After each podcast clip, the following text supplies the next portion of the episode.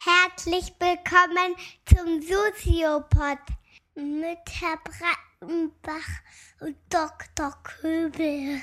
Viel Spaß!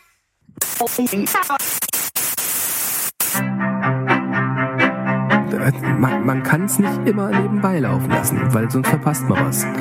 Soziopod. Soziopod. Nee, nee, man muss mitdenken. Ja, ja, oder gefährlich. Soziopod.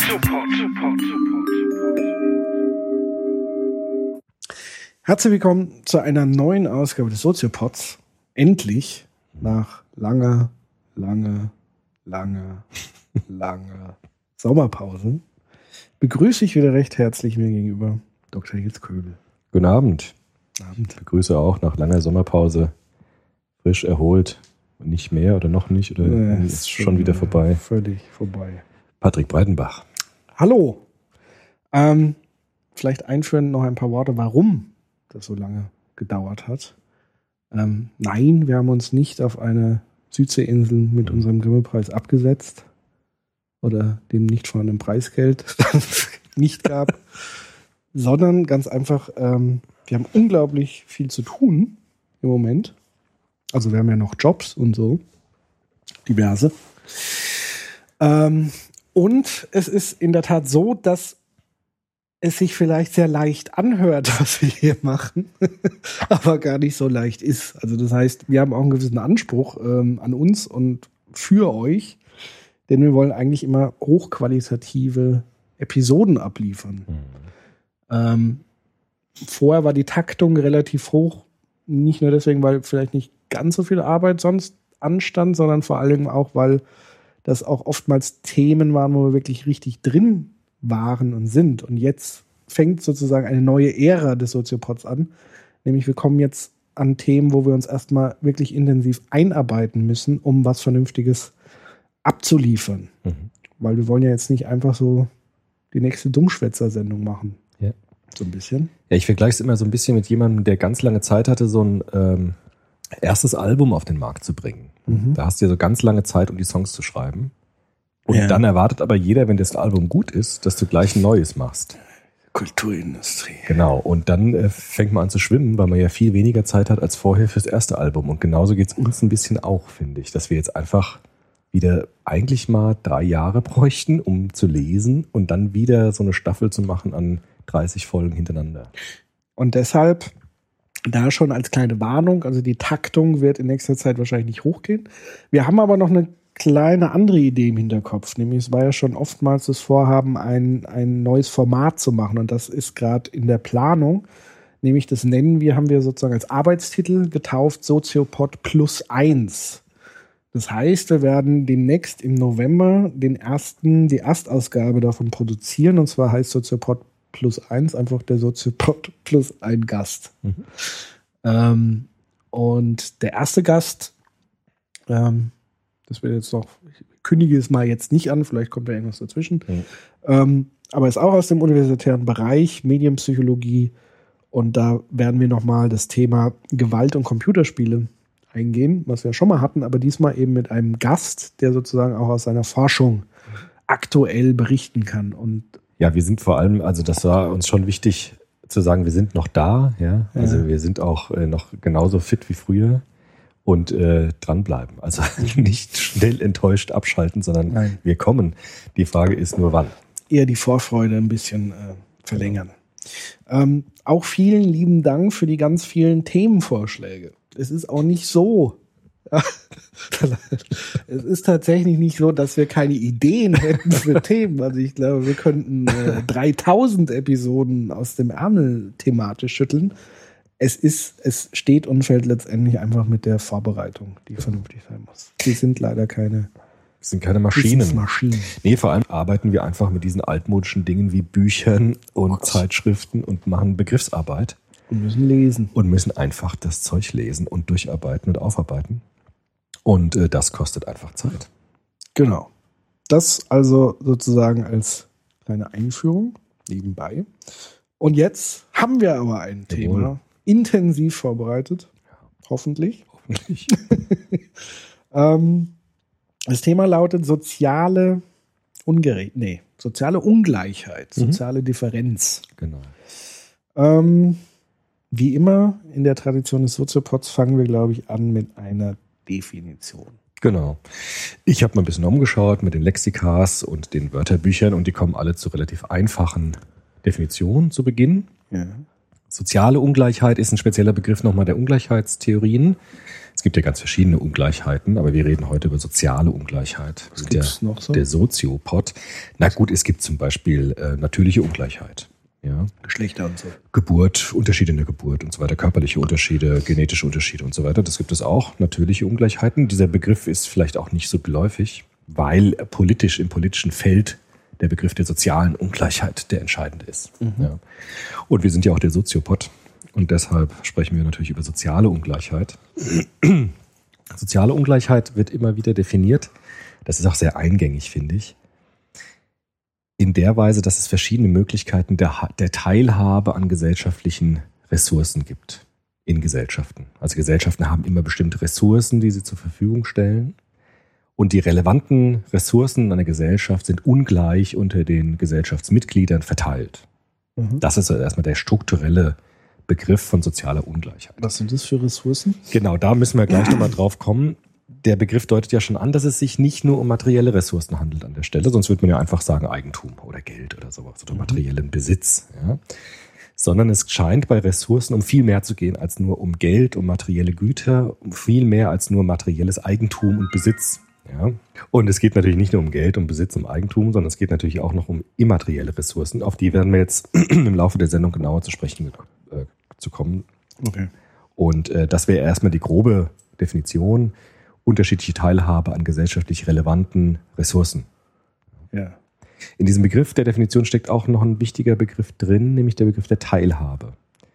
Weil der Soziopod sich ja nicht nur jetzt über deskriptive Analysen der Gesellschaft ähm, kümmert. Das heißt, wir beschreiben ja nicht einfach nur, was es gibt, sondern wir schauen ja auch immer, was hat das für Auswirkungen auf die Lebenswirklichkeit von Personen, von Menschen. Was macht das mit Menschen?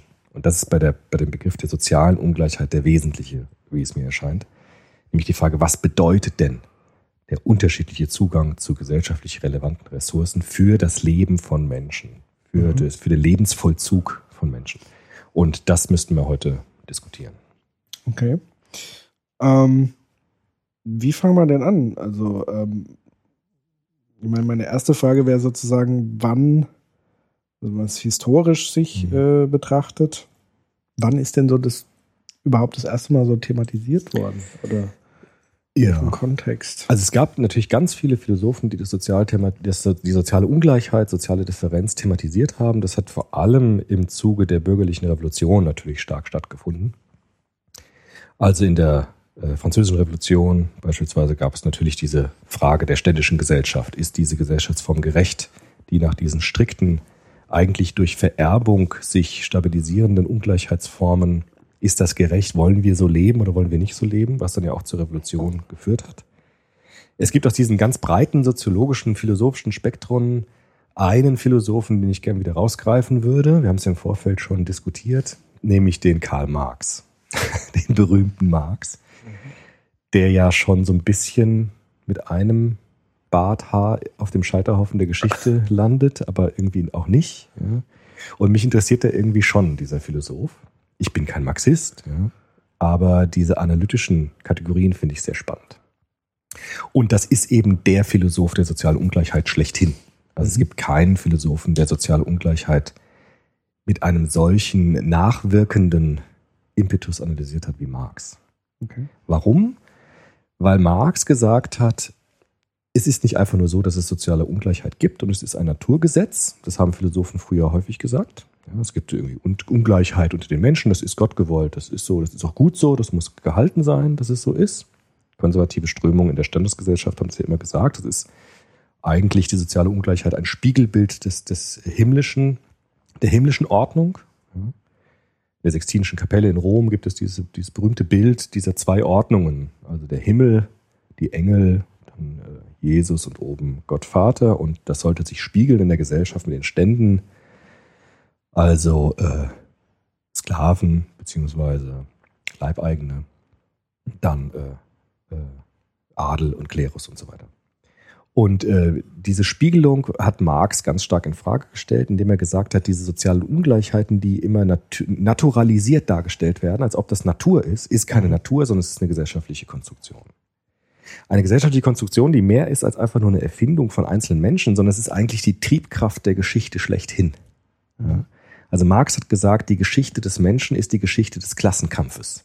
Und Marx hat eigentlich so eine Zweiteilung immer gesehen der, der Menschheit. Es gibt eine Klasse, er hat diesen Klassenbegriff ja geprägt, eine Klasse der Herrschenden, der Besitzenden, der sozialen Machtrepräsentanten und es gibt eine unterdrückte Klasse. Und die kämpfen gegeneinander.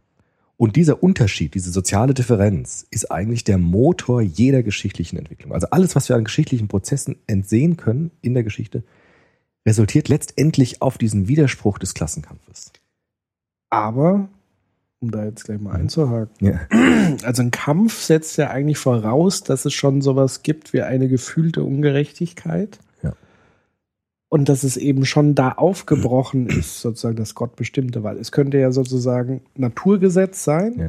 und jeder hält sich dran. Genau. Und sozusagen der Herrscher ist in seiner Rolle des Herrschers gefestigt und die armen Unterdrückten ebenso. Also müsste eigentlich gar keinen Stress geben, weil jeder von der gleichen Prämisse ausgeht, äh, das ist ja so quasi Gott gewollt und da Fühlt muss ich wohl. jetzt drin bleiben, sozusagen dieses starre Kastensystem.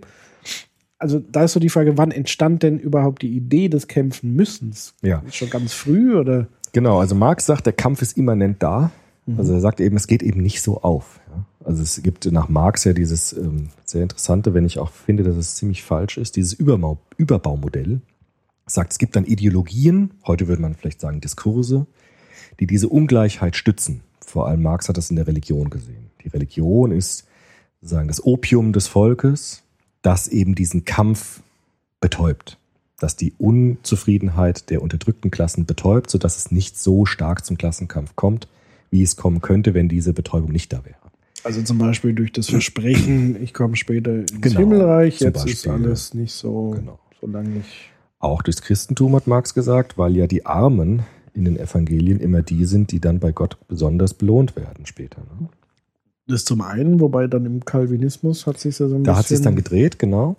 Wobei aber- das wahrscheinlich auch eher ein Narrativ für die Reichen war oder so. Genau, das war ja ein Narrativ des Bürgertums dann auch, des sich, des sich etablierenden Bürgertums dann in der Folge der Reformation. Aber Marx hat gesagt, diese Betäubungsmittel, die die Gesellschaft erfindet als Diskurse, um sich sozusagen ruhig zu stellen, die funktionieren nicht ganz. Es geht nie ganz auf, weil es gibt diese Unzufriedenheit. Und deshalb kommt es immer wieder auch zu Umwälzungen in der Gesellschaft. Marx hat gesagt, wir haben sozusagen einen dialektischen Durchgang durch die Geschichte. Der nennt das auch historischen Materialismus. Er sagt, diese Klassen kämpfen miteinander und es gibt immer wieder Umstürze, Revolutionen und diese Gesellschaftsformen, die dann entstehen, münden schließlich in einem Endkampf, könnte man sagen. Ja. Nämlich, es geht los in der Sklavenhaltergesellschaft. Antikes Griechenland hatten wir letztes Mal bei der Demokratie ja auch gesagt, dass Demokratie im antiken Athen äh, schon als Idee da war, aber natürlich in, vor dem Hintergrund der sozialen Ungleichheit dieser, dieser Städte, dieser Stadtstaaten nicht wirklich da war. Und diese Sklavenhaltergesellschaft übersetzt sich dann ins Feudalsystem. Was ich eben gesagt habe, also Sklaven werden eben Leibeigene, die dann schon ein bisschen mehr sind als Sklaven, aber immer noch eigentlich Teil der Produktion sind, also eigentlich Teil von, äh, von Besitz sind. Und nach der industriellen Revolution dann und nach den bürgerlichen äh, Revolutionen Europas kommt es dann zu der letzten Klassenstufe, nämlich zur Kapitalismusstufe, wo die Kapitalisten die eine Klasse bilden und die Proletarier die andere Klasse. Wo nach Marx der Unterschied, der, die soziale Differenz der Teilhabe an gesellschaftlich relevanten Ressourcen auf die Spitze kommt. Also da wird's dann zugespitzt. Und dann sagt Marx eben, im Kapitalismus wird die Unzufriedenheit der beherrschten Klasse so groß, dass die irgendwann die endgültige Revolution machen und das, Stand, das, das, das Klassensystem überwinden. Da haben wir ja schon mal einen Soziopod drüber gemacht, über den Marx. Ja. Ich möchte jetzt auch gar nicht diese Theorie irgendwie, das hat, hat ja auch nicht funktioniert, das war ja sozusagen historisch. Oder wir sind halt mittendrin. Wir sind ja mittendrin irgendwie so. Ich sage ja nur, das ist die Philosophie. Ich will auch gar nicht sagen, dass das jetzt richtig oder falsch ist. Was mich soziologisch mehr interessiert, ist die Wirkmächtigkeit dieses Narrativs. Ja? weil Marx ja so ein Narrativ, wie du es immer nennst, so, ein, so eine Narrative, Geschichte. eine Geschichte entwickelt hat und die hat die Welt halt unglaublich stark geprägt. Ja. Also die ganze, das ganze 20. Jahrhundert war ja unglaublich geprägt von diesem Narrativum, also von diesem, von dieser Geschichte der, des, des, der sozialen Differenz als Motor eigentlich sozialer Veränderung. Und das ist sozusagen, deshalb ist Marx eigentlich der Philosoph der sozialen Ungleichheit. Mhm. Jetzt ist es natürlich so, kann man jetzt nicht bei Marx stehen bleiben. Ja. Machen zwar manche Soziologen halt immer für problematisch, sondern wir müssen jetzt gucken, wie, was kam jetzt danach. Ja. Also eine Weiterführung dieses, äh, dieser Theorie der sozialen Differenz haben wir in anderen Soziopod-Folgen schon mal angedeutet. Die Frankfurter Schule zum Beispiel, Adorno, hat das ja auch so ungefähr gesagt. Also hat es aufgenommen, den Marxismus, hat ihn dann verbunden mit Psychoanalyse, hat eine viel, viel komplexere Theorie draus gebastelt. Aber dieser Grundwiderspruch, der ist ja dort auch stark aufgenommen worden. In der Frankfurter Schule, Horkheimer, Adorno, dann auch vor allem bei Marcuse, Fromm und so weiter. Muss er nicht viele Namen nennen. Aber die Frankfurter Schule war so eine Richtung, die das versucht hat aufzunehmen. Und heute so der letzte große Theoretiker meines Erachtens, der das gemacht hat für das 20. Jahrhundert, für die Neuzeit, ist Pierre Bourdieu. Ja. Den haben wir ja auch immer mal so einfließen lassen, ein paar Mal in, in Folgen. Über den müssen wir heute, glaube ich, reden, weil der meines Erachtens ähm, der beste Erbe dieser Tradition ist. Also der hat das theoretisch äh, nochmal ausdifferenziert und wirklich weitergeführt. Diese Theorie des historischen Kampfes der Klassen, Bourdieu sagt dann Schichten, gegeneinander und hat eigentlich diese Theorie der sozialen Ungleichheit fruchtbar gemacht für die Moderne. Wobei, würdest du Foucault auch so ein bisschen Ja. dazu zählen? Also Fou- genau. zumindest noch abstrakter Thema Macht Genau. und so weiter. Foucault, das sind dann alles auch, finde ich, voll auch so Folgen von Bourdieu. Ja, Mhm. Also Bourdieu äh, hat viel angestoßen. Auch Judith Butler zum Beispiel bei der Genderforschung, Mhm. auch soziale Differenz, kommt auch sehr stark aus dieser Bourdieu, Foucault, aus dieser französischen äh, Tradition des, des, der, des materialistischen Philosophie der Ungleichheit War heraus. Bourdieu Marxist?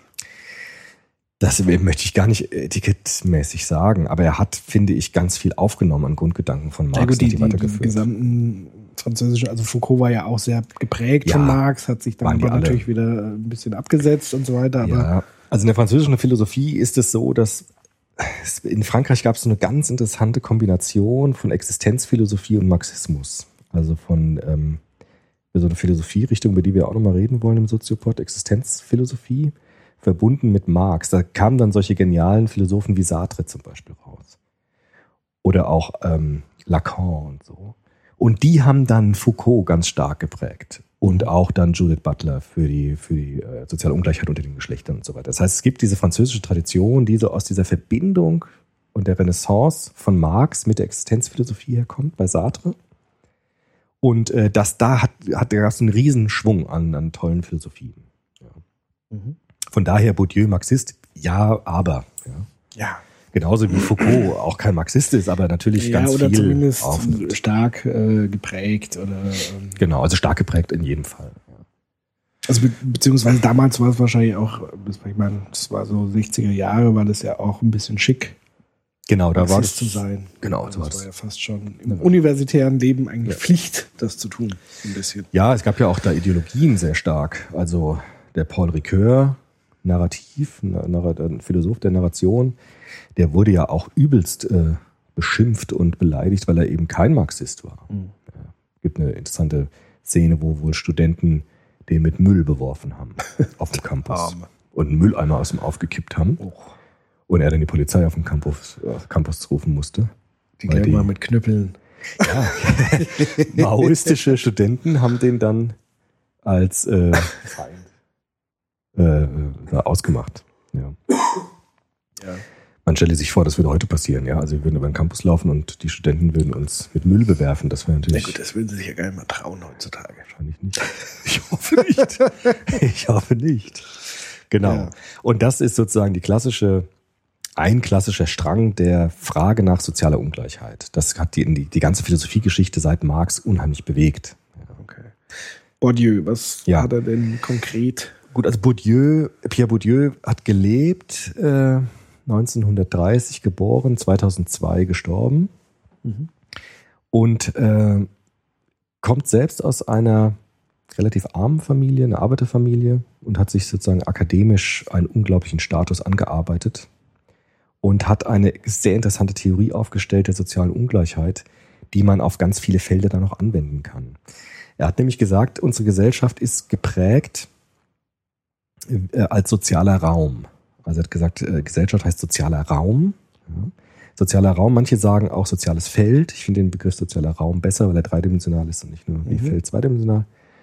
Und er kommt jetzt eigentlich wieder von einem relativ klassischen Schichtsverständnis. Also er besetzt den Begriff der Klasse eher in den Begriff der Schicht. Er sagt, es gibt gesellschaftliche Schichten in diesem sozialen Raum. Benutzt manchmal auch sogar den Begriff der Klasse, aber eher den Begriff der Schicht. Und hat jetzt eigentlich bei aller Differenziertheit, die er noch anführt, bei der Schichtsbeschreibung, eigentlich so, wie das in, Kapital in frühkapitalistischen Gesellschaften gesagt wurde, so drei große Schichten, die er ausmacht. Nämlich die Oberschicht, Oberschichten, die Mittelschichten und die Unterschichten. Also eigentlich ein relativ klassischer Schichtsbegriff. Heute würde man das soziologisch noch viel ausdifferenzierter machen mit Milieus und so, da können wir später noch was zu sagen. Mhm.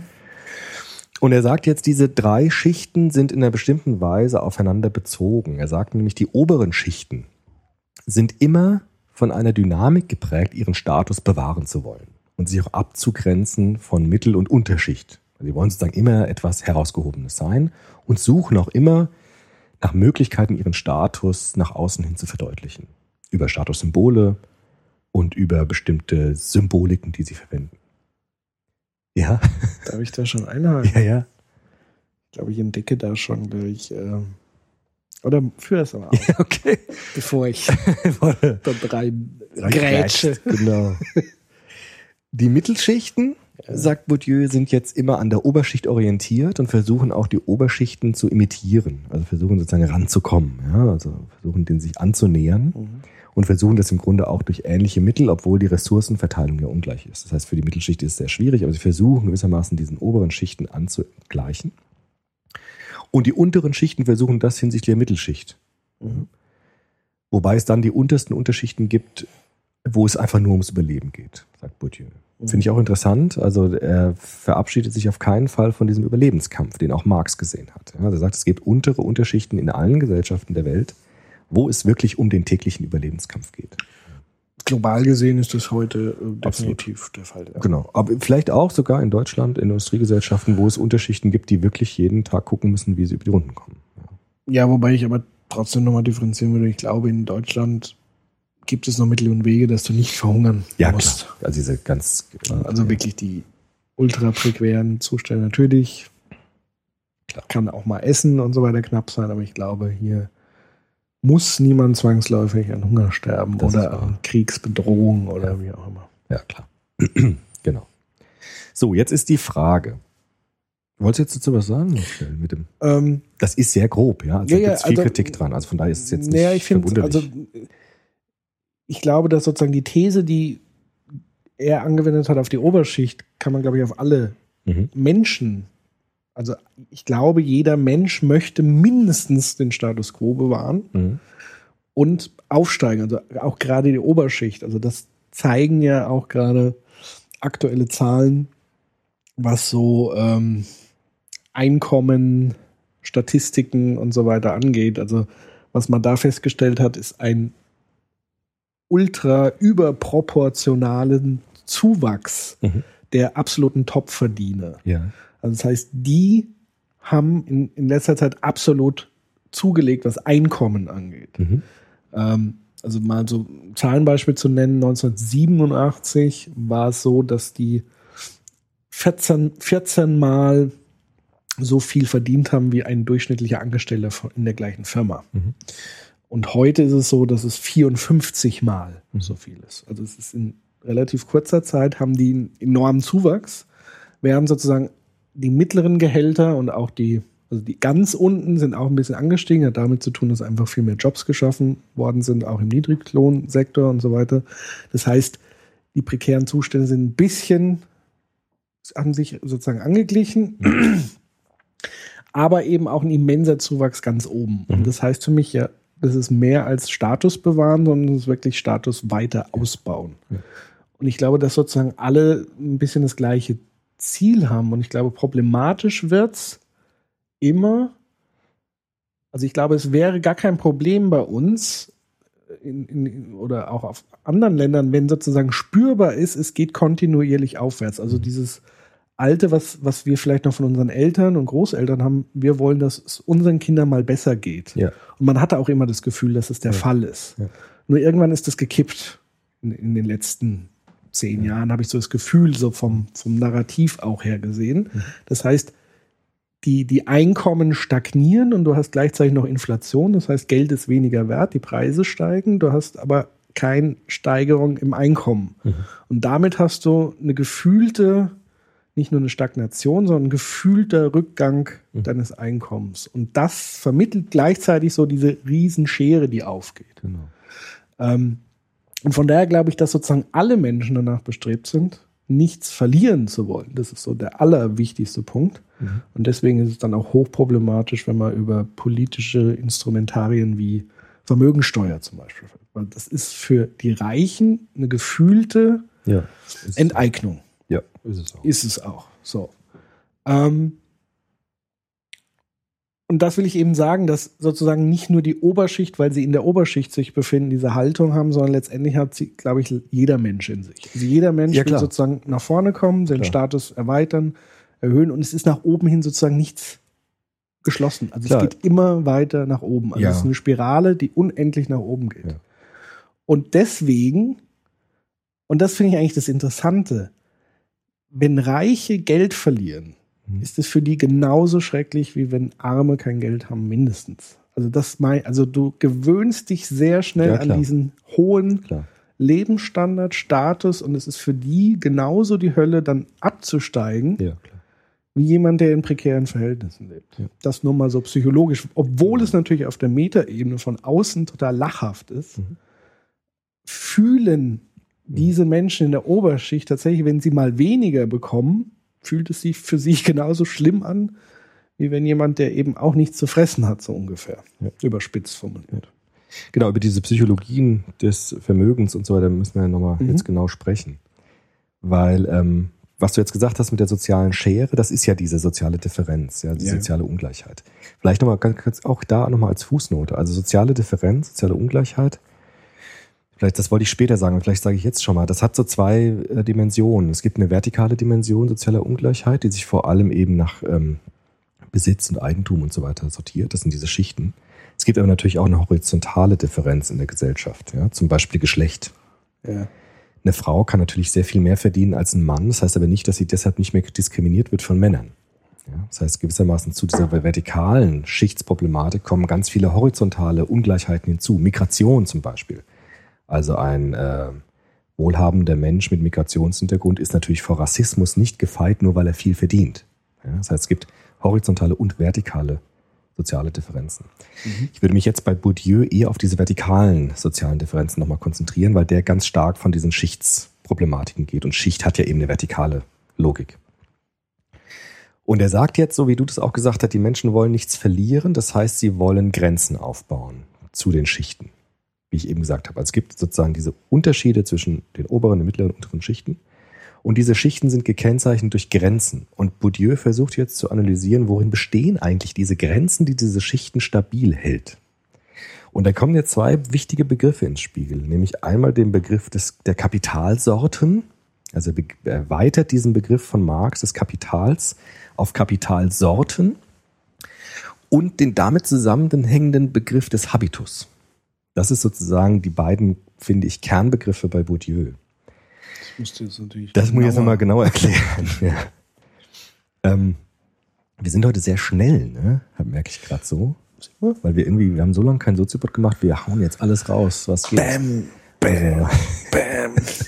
zu, äh, zu schnell zum Reden? Nee, oder? einfach, wir theoretisieren sehr schnell, aber ich denke mal, wir machen mal weiter. Ja. Also er sagt, es gibt ein, bestimmte, ein bestimmtes Kapitalvolumen, das jeder Mensch hat. Und dieses Kapitalvolumen, so nennt er das, äh, zeigt mir an, in welcher Schicht ich bin. Kapital, was gemeint? Geld? Kap oder? genau, Kapital, er sagt, es gibt drei Kapitalsorten. Ja. Es gibt einmal das ökonomische Kapital. Das ist der Besitz, Geld oder Eigentum, Knete. Knete, beziehungsweise, Mammon. ja, oder auch, äh, ja, Was? äh, Eigentum, ja, Häuser so, ja. und sowas, ne? Also Eigentum, Mercedes. genau. Ja, Mhm. also materielles Eigentum, materieller Besitz. Es gibt daneben aber auch noch andere Kapitalsorten, nämlich das kulturelle Kapital zum Beispiel. Das kulturelle Kapital ist geprägt von äh, den Bildungsabschlüssen ganz stark. Das heißt, Ja. welche Ausbildung, welche Bildung habe ich genossen? Mhm. Und diese Bildungsabschlüsse, habe ich Abitur, habe ich Realschule, habe ich Hauptschule, die sind ähnlich wichtig wie das ökonomische Kapital, weil sie gewissermaßen einen Besitz des kulturellen, der kulturellen Impetus beinhalten. Mhm. Also kulturelles Kapital heißt gewissermaßen, ich kann zeigen, welchen Besitz ich auf der kulturellen Ebene habe. Das heißt, welche Bildungsabschlüsse habe ich, kann ich vorzeigen. Auch welches Wissen habe ich, welche Bildungsinhalte kann ich transparent machen, um mich damit auszuweisen. Und das weist mich in eine bestimmte Schicht zu. Ähnlich wie das ökonomische Kapital. Mhm. Das dritte Kapital, die dritte Kapitalsorte ist das soziale Kapital. Das ist dieses berühmte Vitamin B. Welche Leute kenne ich? In welchen Kreisen bewege ich mich? Welche Kontakte habe ich? Dieses soziale Kapital weist mich in eine bestimmte Schicht zu. Und Bourdieu sagt jetzt, dieses Kapitalvolumen, das sich zusammensetzt aus ökonomischem, sozialem und kulturellem Kapital, ist eben eines der wichtigsten Momente, in denen Menschen zugewiesen werden in eine bestimmte soziale Schicht. Das heißt, ein geringes ökonomisches Kapital, wenig Geld. Geringes kulturelles Kapital, niedrige Bildungsabschlüsse, wenig Wissen, wenig Bildungsinhalte. Wenig soziales Kapital, keine guten Beziehungen, eher in der eigenen Schicht verharrend. Da komme ich sehr schwer nur raus. Mhm. Wenn ich einmal gewissermaßen in dieser Schicht verankert bin, in meinem Kapitalvolumen, dann ist das relativ stabil. Warum? Weil Bourdieu sagt, die Kapitalsorten können konvertiert werden. Also ich kann das materielle Kapital konvertieren in kulturelles Kapital. Wenn ich viel Geld habe, kann ich meine Kinder auf eine Privatschule schicken. Oder auch eine Ausbildung bezahlen oder auch ein Studium bezahlen. Ich kann auch, das wird häufig gemacht, soziales Kapital in materielles Kapital, in ökonomisches Kapital konvertieren. Wenn ich gute Beziehungen habe, kann ich Knete daraus machen. Dann kann ich sozusagen mir Besitz anschaufeln. Ich kann auch kulturell, das versuchen wir ja, kulturelles, also ich, ich versuche das, kulturelles Kapital in ökonomisches Kapital zu konvertieren. Klingt den auch nicht so. Lange studiert, viele Bildungsabschlüsse, trotzdem keine Kohle. Ja, nein, ich, na, ich, mir geht's sehr gut, ja. Aber man, es gibt Kollegen und auch Leute, die jetzt bei mir Abschluss machen, die sagen, also diese Konvertierung kulturellen Kapital zu ökonomischen ist nicht mehr so einfach. Es kann sein, es ist keine Garantie mehr, dass du wirklich Kohle verdienst, nur weil du hohe Bildungsabschlüsse hast. Aber zumindest prinzipiell ist diese Konvertierbarkeit immer noch vorgesehen. Also wenn man einen hohen Bildungsabschluss hat, ist die Wahrscheinlichkeit, einen Job zu kriegen, höher als mit einem geringen Kapitalvolumen auf dem kulturellen Bereich. Und das sind sozusagen die äh, Kapitalsorten, die einen zuweisen in eine bestimmte Schicht. Und aus diesen Kapitalsorten bastelt jetzt Bourdieu eine ziemlich geniale Sozialisationstheorie. Also wir haben im Soziopod immer auch die Frage, wenn wir über Gesellschaft sprechen, wie sieht es aus mit der Vergesellschaftung von Menschen? Also wenn Menschen geboren werden, müssen sie ja die Werte und Normen einer Gesellschaft erstmal lernen. Und diesen Prozess nennen wir ja Vergesellschaftung, Vergemeinschaftung oder Sozialisation. Und Bourdieu sagt jetzt, in vielen Sozialisationstheorien wurden diese Schichtszugehörigkeiten und die damit verbundenen äh, Kapitalsorten vernachlässigt. Er sagt nämlich, jede Schicht ist bemüht, einen bestimmten Habitus auszubilden. Habitus heißt hier, ist ein bisschen schwieriger Begriff. Habitus meint sozusagen die Gesamtheit meiner Verhaltensweisen, die Gesamtheit meines Erscheinungsbildes in gesellschaftlichen Kontexten. Identität. Man könnte sagen Identität, Persönlichkeit, man könnte auch so seltsame Begriffe nehmen wie Rolle. Ausstrahlung, Rolle, Charisma, Wirkung, ja.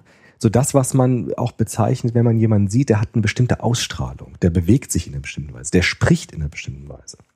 Und die Gesamtheit dieser ziemlich schwierig zu beschreibenden Verhaltensweisen nennt Bourdieu Habitus. Also Habitus heißt eine bestimmte Grundstimmung im Verhalten, eine bestimmte signalgebende Grundhaltung meiner Persönlichkeit. Und das, sagt jetzt Bourdieu, ist sehr stabil in Bezug auf die Klassen und die Schichten. Also Schichten bilden in ihren Erziehungsprozessen einen bestimmten Habitus aus. Man sieht jemandem an, wo er herkommt. Man sieht jemanden an, man merkt es sehr schnell, aus welcher Familie jemand kommt. Ist das eine Arbeiterfamilie? Ist das eine Akademikerfamilie? Ist das eine Familie, wo viel gelesen wurde, wo viele Bücher im Regal stehen? Ist das eine Familie, wo viel Fernsehen geschaut wird, RTL 2 und so ein Quatsch? Entschuldigung an der Stelle, aber ja, ich Klischee, ja, sag nur. Und äh, Bourdieu sagt jetzt, Skalam haben wir gerade. wir haben ja eben genau, geguckt. wir haben ja eben geschaut. Das war aber pro sieben. Das war Pro 7.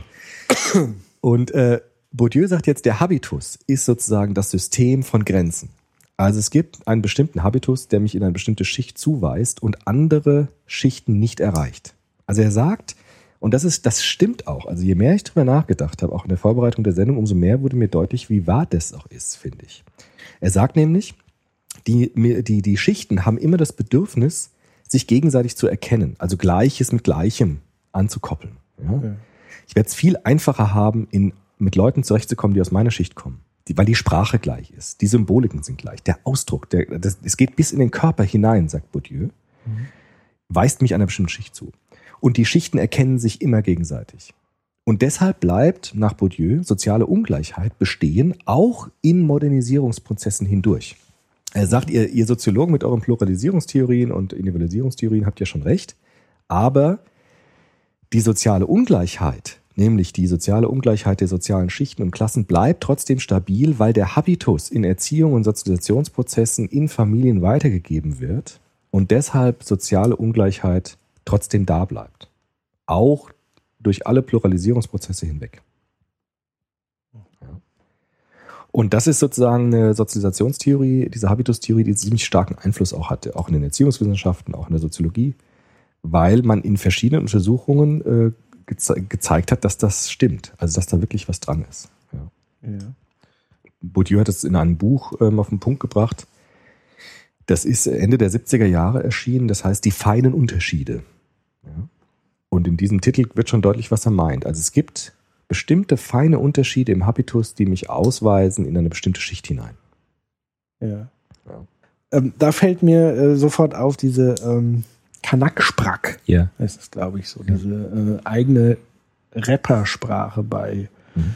ähm, Deutschrappern, die aber eigentlich so ein bisschen Kiez- und Migranten-Hintergrund, wie auch immer, und die entwickeln sozusagen eine eigene Sprache, einen eigenen Habitus Mhm.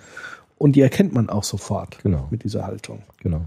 Und das ist natürlich so ein ähm, tatsächlich so ein, so ein absolutes Zugehörigkeitsding. Ja. Und vor allen Dingen da ist es gerade auch im, im, im Bereich des Raps und des Hip-Hops, finde ich es auch extrem interessant, was du vorhin gesagt hast. Die versuchen ja die Oberschicht zu imitieren. Mhm. Also gerade im, im, in der Hip-Hop-Szene diese fetten Goldketten, Mhm. diese extreme Fixierung auf Materielles und du bist eigentlich der Beste, wenn du am meisten Kohle scheffelst. Äh, Wie du die Kohle verdienst, am besten irgendwie mit äh, Drogengeschäften, wie auch immer, keine Mhm. Ahnung. Aber dann ist es schon wichtig, dass du dicke Autos fährst, eine dicke Uhr hast, Shampoos säufst den ganzen Tag und so weiter und so fort. Ja. Das ist sozusagen die, die Übertragung.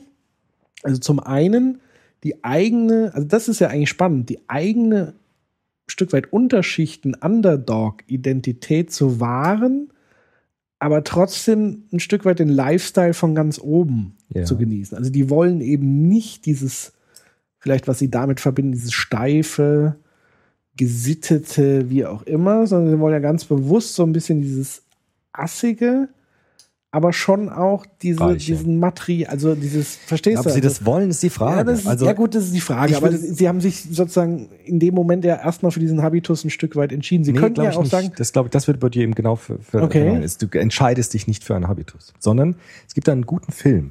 Shaft. Kennst du Shaft, diesen Gangsterfilm? Da gibt es eine wunderbare Szene, wo dieser ganz reiche, aus den ganz hohen Schichten Amerikas stammende Rassist, der von Christian Bale gespielt wird. das ist der neue Film. Oder? Der ist der neue. okay. Der ist gut, ich finde ihn gut, weil der diese, diese Differenz deutlich Ich macht. wusste gar nicht, dass es einen neuen Chef gibt einen neuen Chef, stimmt, Samuel Samuel Jackson, genau. Okay. Und da gibt es einen Rassisten, der äh, Christian Bale spielt den aus der ganz oberen Schicht, Senatorsohn. Ja. Ja. Stinkreich. Und der bringt einen schwarzen Jugendlichen um, kommt in den Knast und lernt dort im Knast den Gangster kennen, den Drogenchecker aus Puerto Rico, der unglaublich viel Geld hat, aber in seinem Habitus aus seiner Schicht nicht rauskommt. Und der sagt zu diesem reichen äh, Gangster, Ich habe unheimlich viel Geld, ich verkaufe hier Drogen, ich habe ganz viele dicke Autos, aber ich komme in deine Welt einfach nicht hinein. Weil das Geld, das Materielle, die ökonomisches, mein ökonomisches Kapital nicht ausreicht, um diese Schichten zu erreichen. Warum? Weil diese Schichten auf den Habitus gucken. Und dieser Gangster aus den unteren Schichten, mag er noch so viel Geld haben, hat nicht den Habitus, um akzeptiert zu werden von der oberen Schicht. Auch nicht von der oberen Gangsterschicht. Deshalb gibt es auch bei Gangstern, das war bei der Mafia auch so, es gibt eine Oberschichtsmafia, eine Mittelstandsmafia und eine Unterschichtsmafia. Chabo und Barbour. Und die grenzen sich voneinander ab. Die erkennen sich auch gegenseitig. Und es ist unglaublich schwer für einen Unterschichtgangster aufzusteigen in diese hohen Schichten von Gangstern. Genauso wie es in diesem Film gezeigt wurde. Und er hat gesagt, ich würde, ich würde alles geben, was ich an Geld habe, um das zu tun, was du tust, um die Leute zu kennen, die du kennst, die Freizeitaktivitäten zu machen, die du machst, so akzeptiert zu werden in deiner Schicht, wie du es wirst. Und das erreiche ich nicht, weil mir das soziale Kapital dazu fehlt und weil mir das kulturelle Kapital dazu fehlt und ich nicht den Habitus habe, um erkannt zu werden als ihresgleichen in dieser Schicht. Und das ist das, das ist das Entscheidende bei Bourdieu. Das heißt, dass quasi der, um jetzt wieder mal ins Popkulturelle auch, Ja. quasi der Aufstieg und Fall des Bushido, könnte so man so Fall, ein genau. bisschen äh, in, in dem Ja. Blickwinkel zu gucken. Ja. Also der hat ja, er ist ja sozusagen aus seinem Habitus zeitweise zumindest hatte man den, ja, äh, zumindest von außen, nee, den Habitus nicht, aber aus diesem, der Ausbruch war ja so ein bisschen erkennlich, dass man Ja. sagt, der war plötzlich im Bundestag und war, Ja. hat für Migration seinen Bambi und Pieper, also sozusagen diese Wandlung so ein Stück weit und plötzlich aber wieder so Genau. komplett zurück in dieses Gangster, Genau. Gangster-Style und so weiter und so fort. Aber da, da ist doch dann trotzdem die spannende Frage, komme ich da wirklich nicht raus? Das ist die Also es Frage. gibt, glaube ich, schon Du Einzelfälle. kommst natürlich raus. Aber Ja. der Bourdieu würde auch nicht sagen, du kommst gar nicht raus. Aber das Problem ist, soziologisch, das Interessante ist, es gibt ja so Hochstapler-Typen. Es gibt Hochstaplertypen. Das Problem ist, dass es halt für die Schichtzugehörigen so unglaublich schwer ist, ihre Schicht zu verlassen. Ja, weil sie wahrscheinlich ganz kurze Zeit oder eine längere Zeit in den Zwischenraum leben müssten. Nein, weil sie sozusagen nicht akzeptiert werden von der oberen Schicht, aber weil sie den Habitus nicht haben. Naja, sie könnten aber sich das ja aneignen. Ja, aber ganz schwer nur. Warum? natürlich. das ist ganz schwer, aber weil Wenn sie es tun, dann sind sie komplett zwischen den Welten sozusagen. Also wenn sie das machen, müssten sie ja sozusagen erstmal auch ihre distanzieren. ja genau, genau. Und sie sind aber noch nicht, also sie sind in Ja. einer Zwischenwelt. Ja. Und ich glaube, das ist ganz schwierig, sich da längere Zeit aufzuhalten. Also Ja. wenn du das Ziel noch nicht erreicht hast und Mhm. dich aber schon von dem anderen so weit entfernt hast, dass du letztendlich gar nicht mehr dazu gehörst. Also Genau. ich glaube schon, dass das auch so ein Zugehörigkeits. Ist es Ding auch. ist. Ist. es auch. Das, also Bourdieu sagt, diese Habitus-Eigenschaften werden halt knallhart konditioniert. Vor allem durch, durch operantes Konditionieren, belohnen und bestrafen. In manchen Schichten wird bestimmtes Verhalten belohnt und anderes bestraft. In anderen Schichten ist es eben anders. Und diese Konditionierungen gehen unglaublich tief. Das sind operantes äh, Konditionieren und Modell- und Beobachtungslernen. Und das geht ganz tief in die Persönlichkeit hinein. Du kannst dich ganz schwer äh, verbergen, wo du herkommst. Hab Das kommt immer überall durch. Übrigens auch andersrum. Eine Studentin oder ein Student aus gut bürgerlichem Hause mit hohem kulturellen Kapital kann durchaus mal in der Studienzeit pleite sein. Das ist aber nicht so schlimm. Da kann auch dann der äh, Freund des Vaters, der äh, Manager ist, sagen, ah ja, du hast jetzt kein Geld, aber du weißt schon, wo du hingehörst. Ne? Du weißt schon, zu wem du gehörst. Und das wird sich auch dann wieder ändern. Warum? Weil sie das kulturelle oder er das kulturelle Kapital konvertieren kann später in materielles Kon äh, Kapital, ökonomisches. Und äh, deshalb gilt es auch andersrum. Also pleite zu sein, ist in manchen Schichten etwas anderes als in anderen Schichten, weil du das kompensieren kannst durch anderes Kapital. Und also ich glaube schon, dass es ganz viele Fälle, also nehmen wir mal unseren ehemaligen Bundeskanzler, Ja. Gerd Schröder. ja. Nehmen wir Bourdieu selbst, den Ja, ja so Bourdieu selbst hast. ist als so eine Arbeiter. Ja. bis in akademischen Himmel sich hochgearbeitet hat, sozusagen. Also es ist, glaube ich, schon möglich. Also ich glaube, ist das nicht das fatale Narrativ sozusagen, dass dieses blockierende Narrativ zu sagen, es ist fast unmöglich, also es ist sehr, sehr schwer zugegeben, schwer. aber es ist, glaube ich, nicht unmöglich. Nein, würde Bourdieu auch nicht sagen. Es ist Okay. nicht unmöglich. Bourdieu legt einfach den Finger, was heißt einfach, er legt den Finger in die Wunde, indem er sagt, stellt es euch nicht so einfach vor, Ja, weil, es ein das un, weil es ein unbewusstes Lernen gibt bei Kindern, Mhm. das eiskalt konditioniert wird, ohne dass es die Eltern merken. Ja? Weil die ja selbst in diesem Habitus drin sind und selbst die Sprache verwenden. Und das geschieht alles so unbewusst und geht so tief in die Person hinein, dass man es nicht so einfach sich machen kann, wie das Neoliberalismus zum Teil tut, zu sagen, wir haben ja Chancengleichheit, jeder kann ja, Ja. und dann leg mal los und wenn du es nicht schaffst, bist du selbst dran schuld. Und da würde Bourdieu sagen, das ist einfach richtig ungerecht. Das ist soziale, nicht nur soziale Ungleichheit, das ist soziale Ungerechtigkeit, weil es diesen Faktum der, Schichts, äh, der Schichtsstruktur unserer Gesellschaft äh, vernachlässigt und diesen Sozialisationsprozessen innerhalb einer Schicht, die mich sozusagen fest verankert in einer sozialen, in einer sozialen Schicht. Interessant vielleicht kurz noch als Exkurs. Das, was du jetzt gesagt hast, auch mit dieser Sprache von den Hip-Hopern oder von den Jugendkulturen, da würde man heute den Begriff des Milieus nochmal ergänzen. Moderne Soziologien sagen jetzt, es gibt nicht nur Schichten, es gibt auch Milieus, die auch schichtsübergreifend zum Teil sind. Es gibt so Rapper, die sich verstehen, auch wenn sie aus ganz anderen Schichten kommen, die auch eine ähnliche Sprache sprechen. Es gibt auch so postmoderne Menschen aus unterschiedlichen Schichten. Und diese Milieus prägen natürlich auch ganz stark den Habitus. Also Bourdieu hat es halt sehr stark auf diese Klassen und Schichten betragen, im Sinne dieser hierarchisch gegliederten Verteilung von Kapitalvolumen.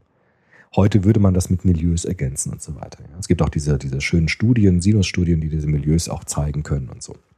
Aber Bourdieu sagt eben, soziale Ungleichheit ist so verdammt stabil, gerade aufgrund dieses erlernten Habitus. Du kannst, es gibt so fiese, fiese Beschreibungen dafür. Manche nennen das Stallgeruch. Das ist sehr böse Zungen nennen das so. Du kriegst den einfach nicht los. Und der Bourdieu, der, der Bourdieu sag ich schon, der Bushido kann so viel Kohle haben, wie er will. Dass er seinen Habitus wirklich verändert und jetzt so wird wie, weiß ich nicht, das ist sau schwer.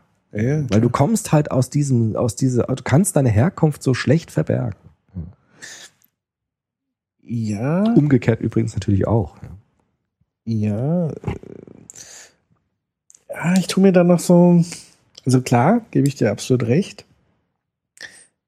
Ähm, ja, es ist tatsächlich schwierig. Das ist also ist so wie wenn, das geht ja eigentlich so wie die, die Verhaltenspsychologie auch so ein Stück weit. Das, du hast ja Muster Ja, genau. Die sind eingeschliffen. Ganz eingeschliffen. Ähm, und wenn du, und das meine ich halt auch nochmal mit diesen Zwischenräumen, ich glaube, das ist ganz wichtig. Wenn du sozusagen anfängst, an dir zu arbeiten, kommst du in einen ziemlich fiesen Zwischenraum, Ja. weil du noch nicht da bist, wo du hin willst und quasi große Frustrationstoleranz haben musst. Ja. Und wenn du dann nämlich ein paar Mal enttäuscht bist, dann kippst du ganz schnell wieder ins alte Muster zurück, sozusagen. Und, und schleifst es damit dann nochmal zusätzlich so ein Stück weit ein. Ähm, nichtsdestotrotz glaube ich, dass es schon funktioniert. Und da wäre es jetzt sozusagen spannend zu gucken, was müsste man, was könnte und müsste man eigentlich erlernen, damit das funktioniert. Wenn man nicht so arg festhält an der eigenen Zugehörigkeit, also wenn das man sich so aktivistisch. durchlässig macht.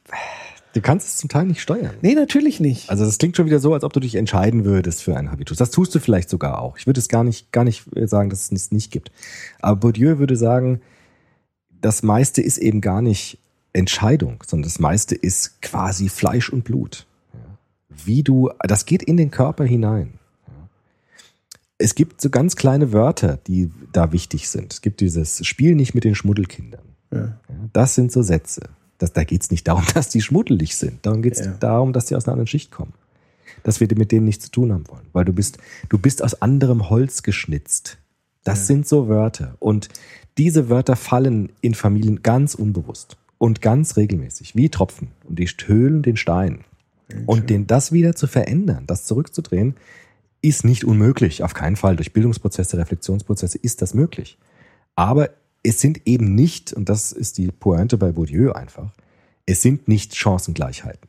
Diese Ja. Ideologie der Chancengleichheit Ja. ist einfach eine Ideologie. Weil es, es, es ist nicht, wir fangen nicht alle vom selben Standpunkt aus an. Wir fangen nicht alle von der gleichen Startlinie aus an. Das ist einfach nicht so. Weil wenn man genauer hinguckt, sieht man auch in der Schule. Natürlich sind die PISA-Ergebnisse, dass die Akademikerkinder besser in der Schule sind. Nicht nur darauf zurückzuführen, dass die irgendwie mehr gelernt haben. Natürlich geht es da auch um den Habitus. Natürlich arbeiten bürgerliche Lehrer lieber mit bürgerlichen Kindern, weil das viel einfacher ist, weil die verstehen sich, die sprechen die gleiche Sprache, die haben die gleichen Erfahrungen im Hintergrund. Und natürlich haben Kinder aus Unterschichten es viel, viel schwieriger auf Gymnasien. Ja. Weil da die Codes, wie du es eben gesagt hast, die sind einfach anders. Da braucht man unglaubliche Anstrengung, um das erstmal zu erlernen, wie man sich da bewegen kann. Und das ist so äh, eine sehr provozierende The Theorie, finde ich, von Bourdieu, die aber, ähm, also die, das beobachte ich immer wieder. Ja, klingt halt absolut schlüssig. Ja. Gerade mit diesem Habitusbegriff. Also das ist Ja. eine ganz entscheidende Sache.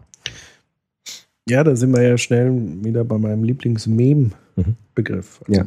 Imitation, Genau. Ja. Übertragung von kulturellen Gesten, Genau. Haltungen Ja. etc. Mimik, alles das ist das. Genau. Ja. Aber das heißt, Ausbruch ist. Na Also, gut, Das könnte man ja sagen, ja, dann ist es aber doch fast schon wieder ein Naturgesetz, ja, wenn man es Es hat- es hat bei Bourdieu manchmal die Kraft von Naturgesetzen. Es ist, ist so wirksam fast wie Naturgesetze. Aber Bourdieu würde trotzdem daran festhalten, es ist gesellschaftlich hergestellt. Es ist eben nicht Natur, sondern es ist, Ja, was heißt gesellschaftlich hergestellt? Das hört sich ja so an, jemand hätte sich entschieden, das nee, das nicht bleibt so, sondern es ist ja eher, das klingt doch schon eher nach nach Konstruktion. Kulturgesetz, wenn man jetzt nicht Naturgesetz Ja, oder so. Aber ja, Bourdieu hat ja auch gesehen, es gibt ja Möglichkeiten auszubrechen. Es ist ja kein, also es ist kein Gesetz für alle. Es gibt natürlich auch Möglichkeiten des Aufstiegs. Aber er, er sieht auch die Probleme. Also er hat, es, es gibt darauf eigentlich, also ich habe darauf auch keine Antwort. Ich würde als Pädagoge, als Bildungsforscher, würde ich natürlich sagen, wir setzen auf Bildung. Das ist ja immer so mein Credo. Ja, also immer Bildung, Bildung, Bildung. Wenn, denn wenn etwas verändert, dann ist es Bildung. Ja. Und zwar Bildung in meinem Verständnis nicht nur die Anhäufung von Wissen, sondern das Verwenden des Wissens zur Arbeit an der eigenen Persönlichkeit. Das ist dann Bildung. Ja. Ähm, aber da würde auch Bourdieu sagen, natürlich ist es so. Aber wer kommt denn in Genuss von Bildung? Wer geht denn in die Oper und wer geht ins Musical? Wer hört denn welche Musik? Wer bildet welchen Geschmack aus? Wer liest welche Literatur? Wer guckt sich wer was im Fernsehen an? Wer nutzt wie das Internet? Das ist natürlich ganz stark abhängig von dem, was da als Struktur erstmal vorhanden ist. Nutze ich denn Wikipedia? Nutze ich das Internet für Bildung? Das kann man machen. Aber es machen natürlich eher die, die sowieso schon aus einem bildungsaffinen Elternhaus kommen und die die, an, also die anderen, die nicht so bildungsaffin sind, die spielen natürlich lieber Ballerspiele und machen irgendeinen Scheiß. Das heißt nicht, dass die Bildungsaffinen keine Ballerspiele spielen. Die machen das auch. Ich war neulich im Museum äh, in Frankfurt und da war eine Ausstellung über romantische Malerei und so und da waren äh, so bürgerliche Familien aus Frankfurt, so also Ärzte oder Lehrer und so Rechtsanwälte. Ne? Und die ge- gehen mit ihren Kindern da rein. Die Kinder waren so zehn, elf, haben sich schrecklich gelangweilt, lagen da rum auf diesen, auf diesen äh, Polsterdingern, die es da im Museum jetzt gibt, haben sie schrecklich gelangweilt, haben auch gar nichts verstanden von den Bildern. Das hat die auch gar nicht interessiert. Aber das war nicht der Punkt. Der Punkt war, dass die Eltern sie bewusst oder unbewusst mitgenommen haben in dieses Bildungshaus, um ihnen zu zeigen, du bist Teil dieser Welt. Du gehörst hierher. Das ist deine Welt.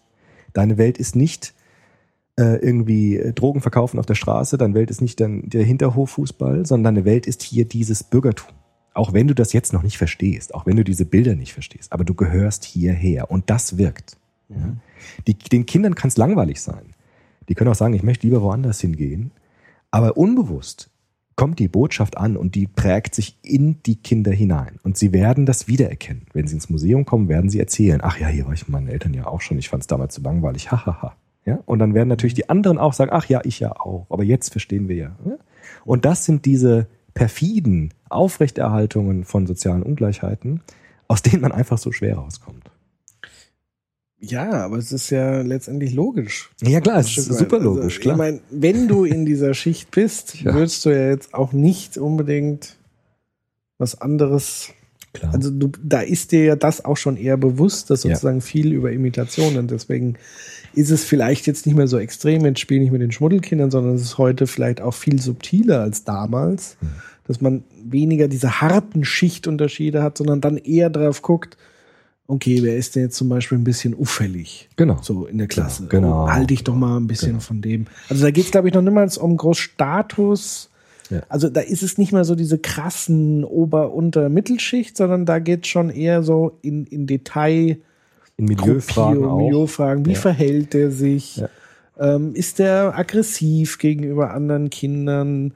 Dann äh, versuche ich ihn eher fernzuhalten. Natürlich sind dann Ausflüge eher in die Natur und in und so und so. Genau. Und der andere hockt halt daheim vor der Playstation oder wie auch immer. Genau. So.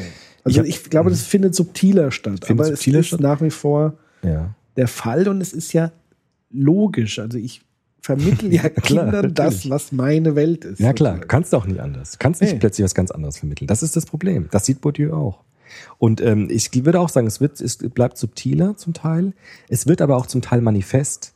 Das sehen wir in der Schule zum Beispiel. Diese Frage nach Statusposition ist sehr bewusst geworden in Eltern, in Familien auch.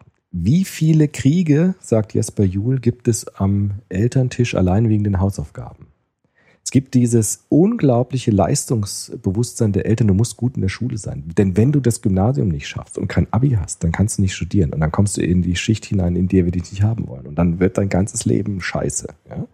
Das entwickelt zum Teil äh, Ausmaße in Familien, das ist Terror.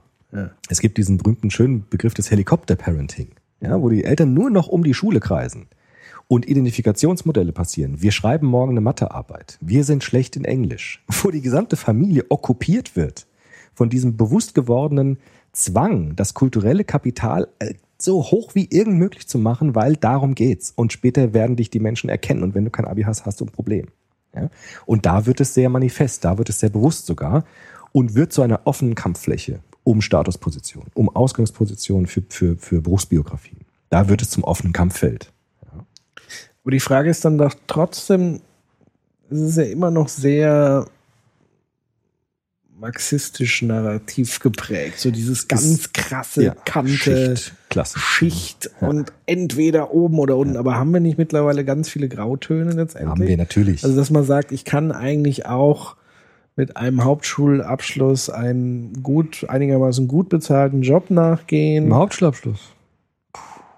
Ja, zumindest äh, in, in der älteren Generation. In der älteren schon. Da waren aber auch die Schichtsverteilungen anders. Heute kannst du mit dem Hauptschulabschluss äh, eigentlich gar nichts machen. Du kannst einen Hartz-IV-Bogen ausfüllen vielleicht. Naja, jetzt wollen wir jetzt nicht. Mit dem Hauptschulabschluss in Frankfurt. Vier Bogen jetzt unbedingt. Es gibt Hauptschullehrer, die in ihren Klassen Hartz-IV-Bögen proben. Echt? Die lassen die ausfüllen, damit die später wissen, wie man Okay, aber das ist ALG völlig 2, pervers. das ist pervers, das ist total zynisch, aber die Lehrer sagen, ich weiß doch, wie es später sein wird, deshalb zeige ich es Ihnen jetzt, wie man ja, aber das Hartz-IV-Bogen ist ja ausfüllt. völlig Konstruktion. aber das ist, das Ja, aber das ist, geht ja gar nicht. In, in, in Frankfurt ist das in Hauptschulen Ja, aber das geht ja gar nicht. Ja, aber das ist so. Ja, aber das ist ja, Ja. was ist denn das für ein Zustand? Das ist ein schrecklicher bitte- Zustand. Das ist Hä? furchtbar. Ja? Echt? Ja. Aber da muss man aber was verändern. Hauptschulen sind heute, also ich kenne es jetzt in Frankfurt, ich lebe jetzt hier in dieser Ja gut, ich wäre ja eh für furchtbaren Großstadt in Hessen, aber da ist es so, dass äh, Hauptschulen eher den Charakter mittlerweile haben von Jugendeinrichtungen. Ja, also es sind eher Jugendläden mittlerweile. Da geht es eher um das Einüben, nicht gewalttätig zu sein, Okay. nicht zu demolieren. Sich einigermaßen so zu benehmen, dass man nicht auffällt und nicht kriminell wird und nicht abweichen wird. Ja. Wie das jetzt in Bayern ist, wo ihr wohnt, ja, weiß ich jetzt nicht. Da sind die Hauptschulen vielleicht auch anders. Aber hier ist das wirklich zum Teil. Ich will das auch nicht pauschalisieren, aber es gibt diese. Phänomene, ich habe mit Hauptschullehrern gesprochen, das gibt es. Haupt, apropos Lehrer.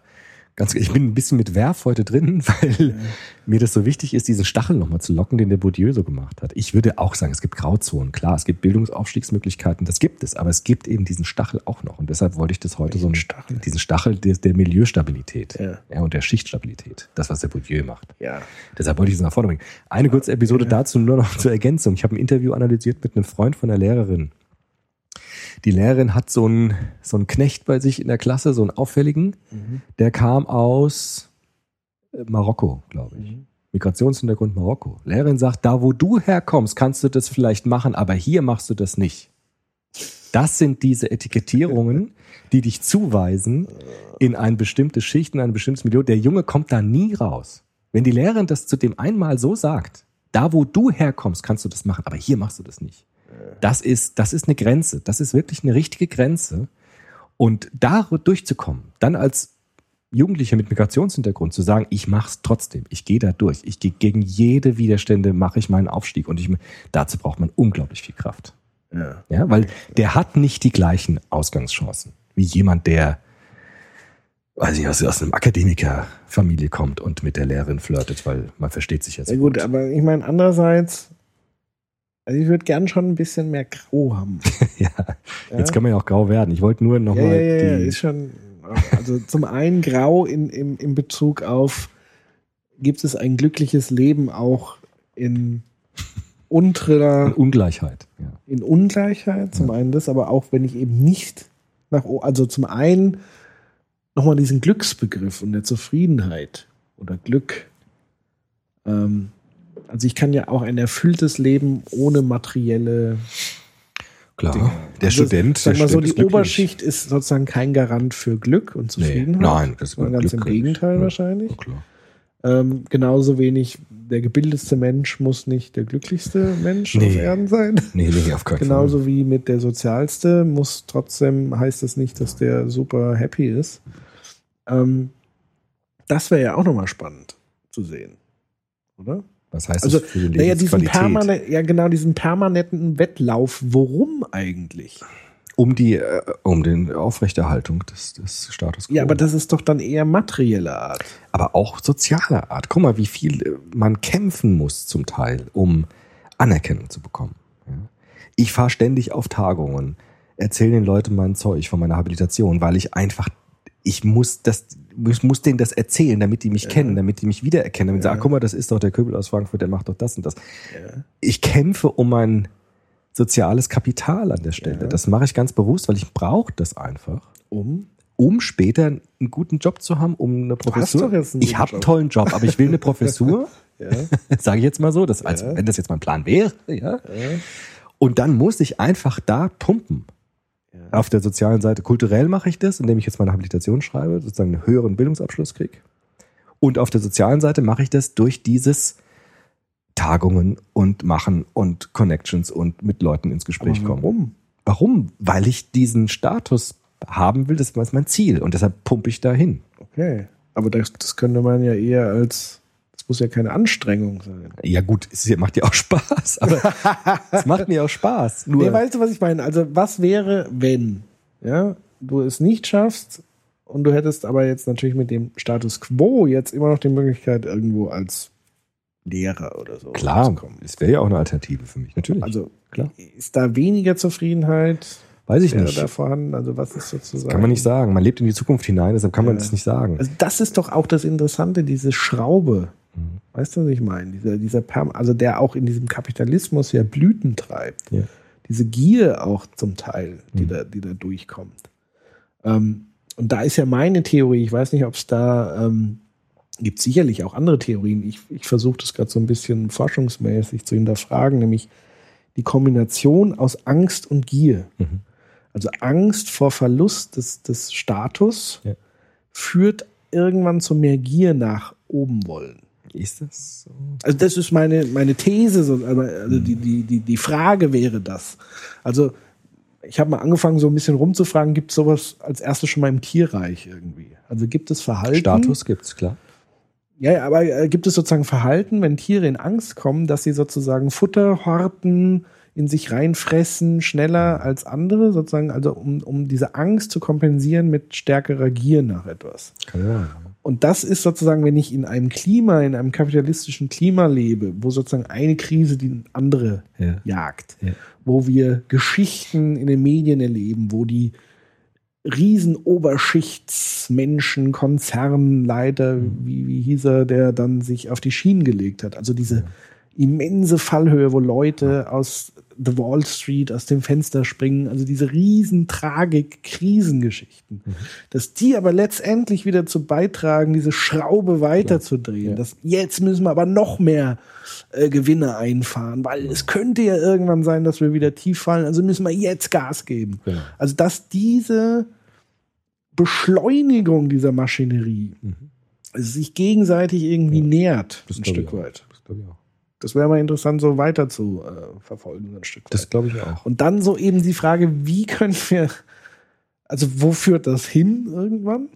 Ja? Also zu einer noch weiteren Ja, Verschärfung, Reizung, Verschärfung, Verschärfung. Hier, wir waren ja. neulich im Kino. Der geht mir Genau. übrigens seitdem nicht mehr aus dem Kopf, Genau. der Film. Guter- Elysium. Guter Film. Elysium. Ja, ich finde den ja, Ich fand in der gut. Umsetzung fand ich den ja affig. Aber die, Ah, die äh, Story war interessant. Ja. Aber das Geballer und so. Das Das war nicht auch affig, aber die Story. Und das ist die Karikatur. Vielleicht müssen wir das kurz erklären für die, die, die, äh, die es nicht gesehen haben. Also Elysium spielt irgendwie im Jahr 2100 Pfeifendeckel, keine Ahnung. Die Erde ist äh, äh, äh, kaputt. kann man sagen. Ja. Also es ist ein einziges Slum-Gebiet. Ja. Und es gibt äh, eine Raumstation, die sich Elysium nennt, wo sozusagen die Reichen der Reichen leben. Genau. Und zwar haben sie sich ihre eigene Welt dort gebaut. Also es ist grün und jeder in seiner Villa. Und was entscheidend ist, die haben so Heilapparate. Also die, die kennen keine Krankheiten. Ja. Legst dich da rein, bist gesund. So. Und dann gibt's auf der Erde eben, ähm, also es gibt gar keine Mittelschicht, sondern einfach nur noch Unterschicht, Ja, nur noch Slum. Und es gibt so Roboter, äh, äh, die sozusagen das alles so ein bisschen versucht, ähm, in Grenzen zu halten. Und es gibt eben Konzerne, die die dann als Arbeitsmaterial sozusagen verheizen. Und dann gibt es eben immer wieder Versuche, ähm, dass die sozusagen mit Raumschiffen da hochfliegen wollen und sich dort niederlassen wollen und auch äh, kranke Leute dann in diese Dinge reinkommen, um gesund zu werden und so weiter. Also ähnlich wie die Flüchtlingsthematik, Genau, ganz aktuell. Genau das Gleiche. Genau. Ähm, Leute wollen aus prekären Verhältnissen, Kriegsgebieten in die, in die Traumwelt sozusagen rüberkommen und die sagen, nö, ist nicht. Und wie gesagt, da gibt's so diese eine Szene mit Jodie Foster, die spielt also die Verteidigungsministerin, die eben so ein Flüchtlingsschiff sozusagen abschießen lässt auf dem Weg ins Elysium, weil sie das schützen will, Ja. den Status quo genau. und den Status. Sie wollen ihre Kinder beschützen. Und auch da Genau. kommt immer wieder dieser Grund, wir müssen an unsere Kinder denken und so weiter. Und deswegen müssen wir die von uns fernhalten.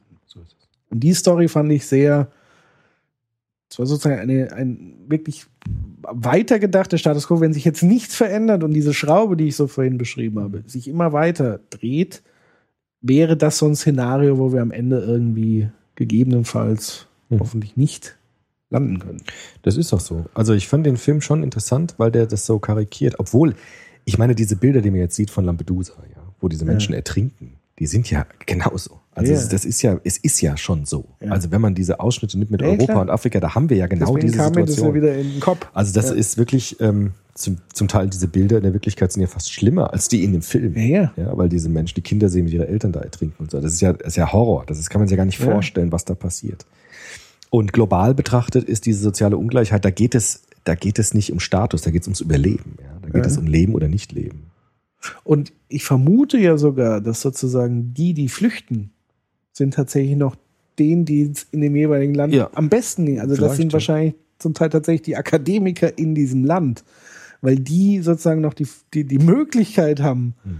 und, und den Kopf Ja. und den Willen haben, da rauszukommen. Alle anderen verharren da oder äh, also auch wenn ich gerade an Syrien und so weiter denke, da ist ja ein riesiger Flüchtlingsstrom, aber wer, wer geht denn als erstes? Ja, das klar. sind ja die Gebildeten, das sind ja die guten Leuten. Das Ja, und die, die das soziale Leute. Kapital zum Teil haben, die Leute genau, kennen, die, die Beziehungen Verbindung haben, die die Beziehungen haben. entweder auch die Kohle für Schleuser haben, auch das war genau, ja Thema klar. in dem Film. Also ökonomische du brauchtest Kapital. erst, äh, musst erst die Kohle zusammenkratzen, dass Genau. du sozusagen im Schlepper.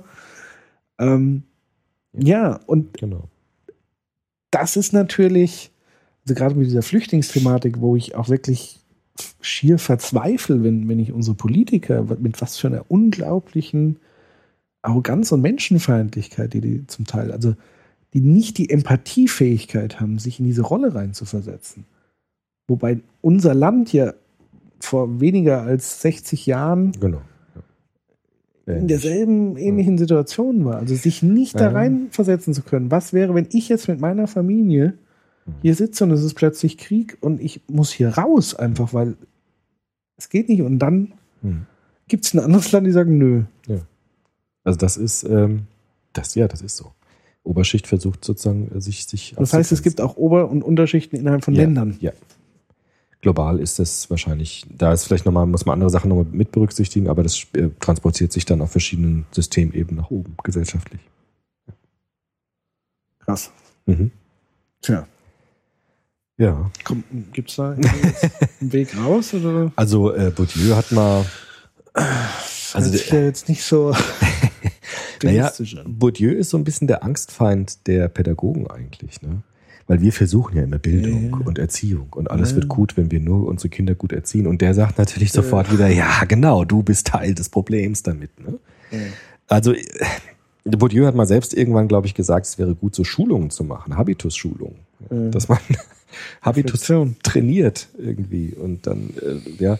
Aber das würde ja auch wieder soziale Ungleichheit verschärfen, weil da gibt's dann wieder die Trainer und die Angelernten und so weiter. Also das ist auch keine Lösung. Also mir fällt da, ich, ich kenne auch niemanden, der da wirklich eine richtig gute, langfristige Lösung hätte. Wenn ich die hätte, dann würde ich so sagen. Ja, also eigentlich mein Einsa Ansatz, das ist ja, da müsste ich mal mit ein paar Leuten bei uns in der Hochschule, also weil ein Ansatz bei uns ist ja Diversity, Mhm.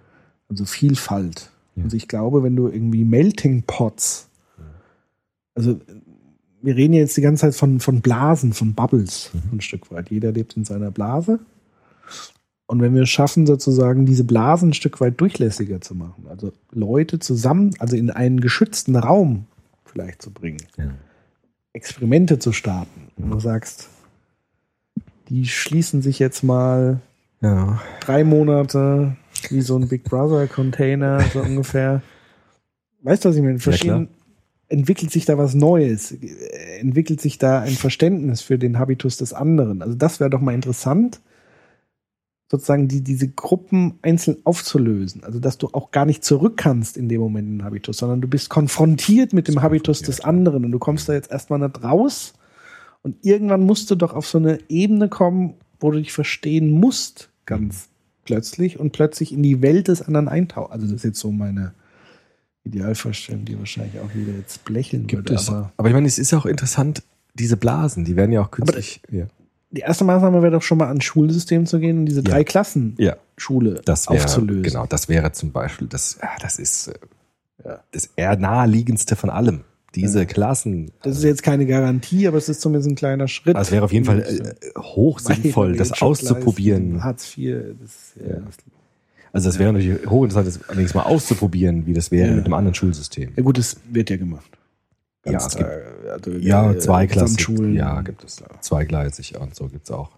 Ich wollte noch was kurz sagen mit dem, was du gesagt hast, äh, die Angst zu verlieren und die Gier nach mehr, daraus koppelt es. Ja. Also wir haben ja, weil wir letztes Mal über die Wahl ja auch, ja, oder Demokratie gesprochen haben, die Wahl war jetzt dazwischen diese Hartz-IV-Gesetze, die es gab. Ne, die haben ja ganz viel gesellschaftlich auch für Aufregung gesorgt. Mhm. Äh, deshalb, weil die Armutsbedrohung da natürlich ganz tief in bürgerliche Schichten hineingekommen ist. Du hast Ja. ein Jahr Arbeitslosengeld und dann sackst du sofort runter auf, auf Ja. Hartz IV. Und das hat, glaube ich, viel nochmal an Angst gemacht in der Gesellschaft. Also mein Vater als Beamter war relativ geschützt vor Armut. Das war ganz abwegig, dass der wirklich irgendwann mal ganz tief fällt. Und heute durch diese, durch diese äh, neueren Gesetze haben wir so ein, so ein Armutsrisiko bis in die ganz hohen Schichten hinein. Also Ja. es gibt für niemanden Ja, mehr ja, eigentlich klar. eine Garantie. Also du kannst auch äh, Manager sein, du, wenn du ein Jahr Das arbeitslos ist der bist. feuchte Traum des Neoliberalismus. Genau. Also ja, Ja, Genau, also es ist ja. für die die feuchten Träume, die sozusagen schon Kapital gehortet haben. Ja. Für die ist es das Eldorado schlechthin, genau. weil in diesem Milieu, in diesem Zustand kannst du maximal Wertschöpfung betreiben. Ja. Weil du kannst die Leute einfach ausquetschen mit dieser Angst. Es gibt keine Garantie mehr. Und es gibt keine Garantie. Und das ist ja auch der Punkt. Also es gab ja äh, ganze Weile bei, bei der, in der Wirtschaftswissenschaft ja auch die, die, die These im Kapitalismus, dass gerade die Einkommensschere dazu führt, dass insgesamt ein gesellschaftlicher Wohlstand anwächst, weil derjenige ja vor Augen hat, er kann aufsteigen. Ja. Und das ist ein Antrieb, ein gesamtgesellschaftlicher Antrieb, dass man sagt, man kann dann von ganz unten nach ganz oben kommen. Ja, und deswegen ist es eigentlich gut für die gesamte Gesellschaft, weil dann insgesamt. Nur jetzt haben wir das Problem, wenn es tatsächlich so ist, dass die Reichen quasi immer reicher werden, aber die anderen nicht nachwachsen können. Mhm. Passiert plötzlich ein Umkehreffekt, Ja. nämlich die Produktivität sackt in sich zusammen, weil die Leute völlig frustriert sind. Klar. Weil die sich abrackern, zum einen, und sehen, aber sie kommen nicht vorwärts, sozusagen.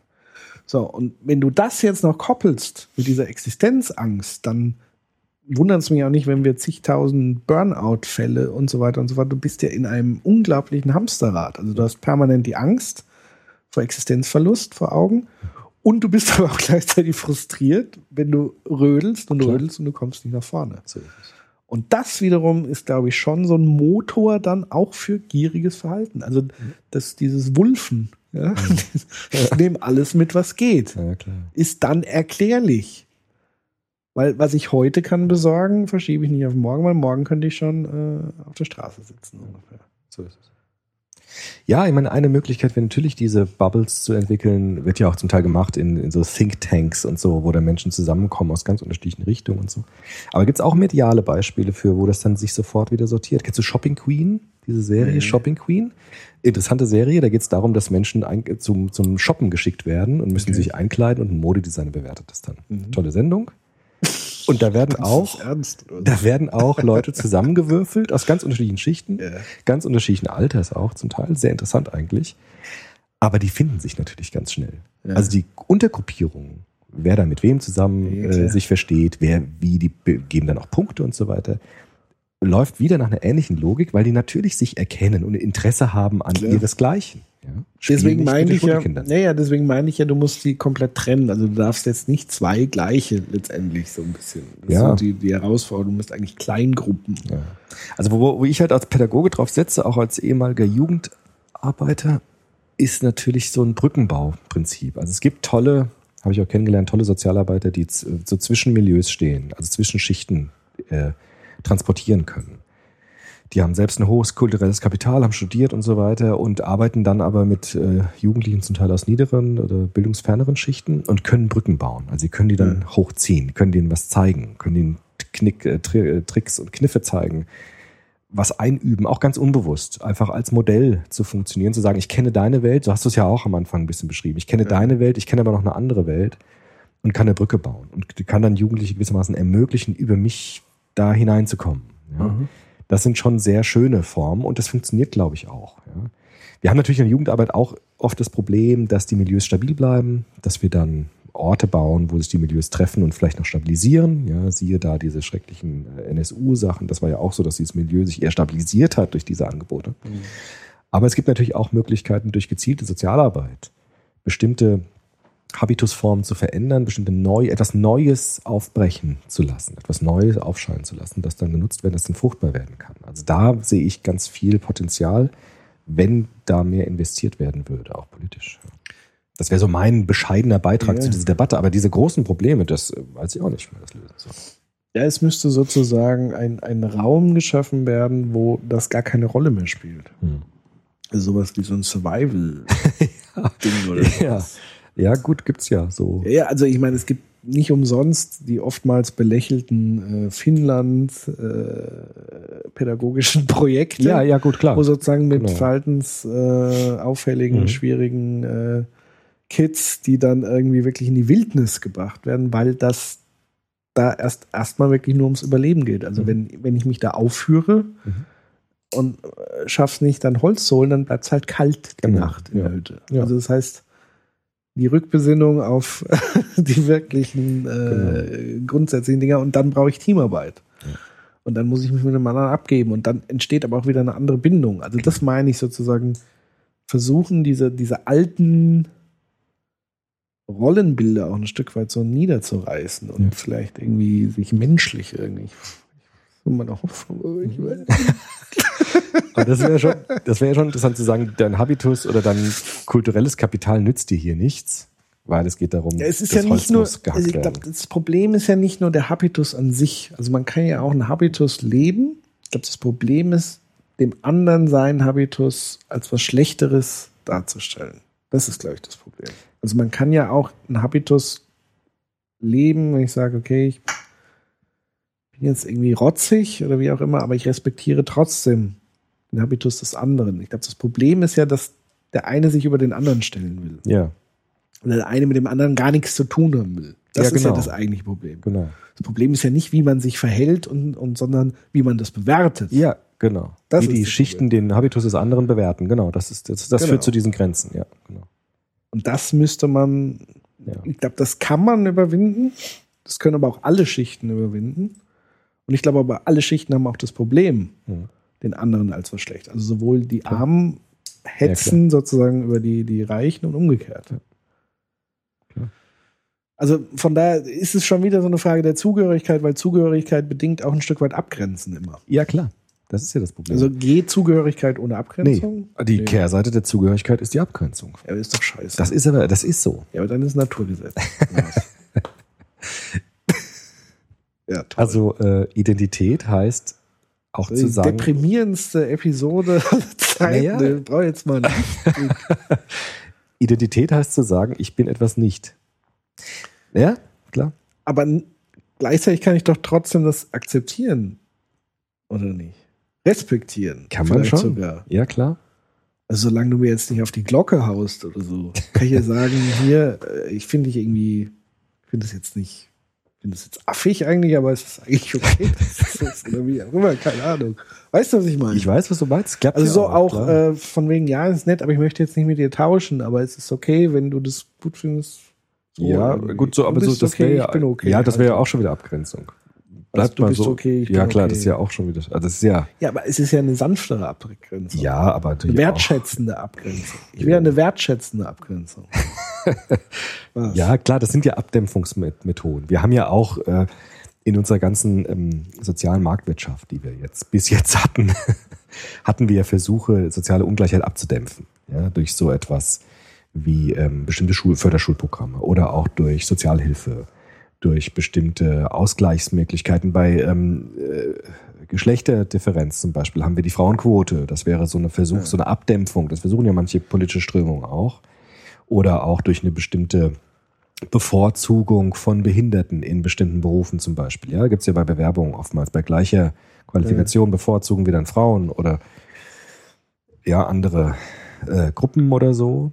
Äh, das wäre ja so Möglichkeit, das abzudämpfen. Aber da sagen natürlich auch wieder Feministinnen zu Recht, das ist ja auch schon wieder Ausdruck von so Ja, einer, klar. ne? Also es ist ja auch schon wieder, die Kehrseite Ja, ist ja es- dann. dass es dann akzeptiert wird, ist ja nicht garantiert. Ja. Also das kann ja auch wiederum dazu führen, ja, der ist ja genau, ja, also du kommst halt ganz schwer da raus, klar.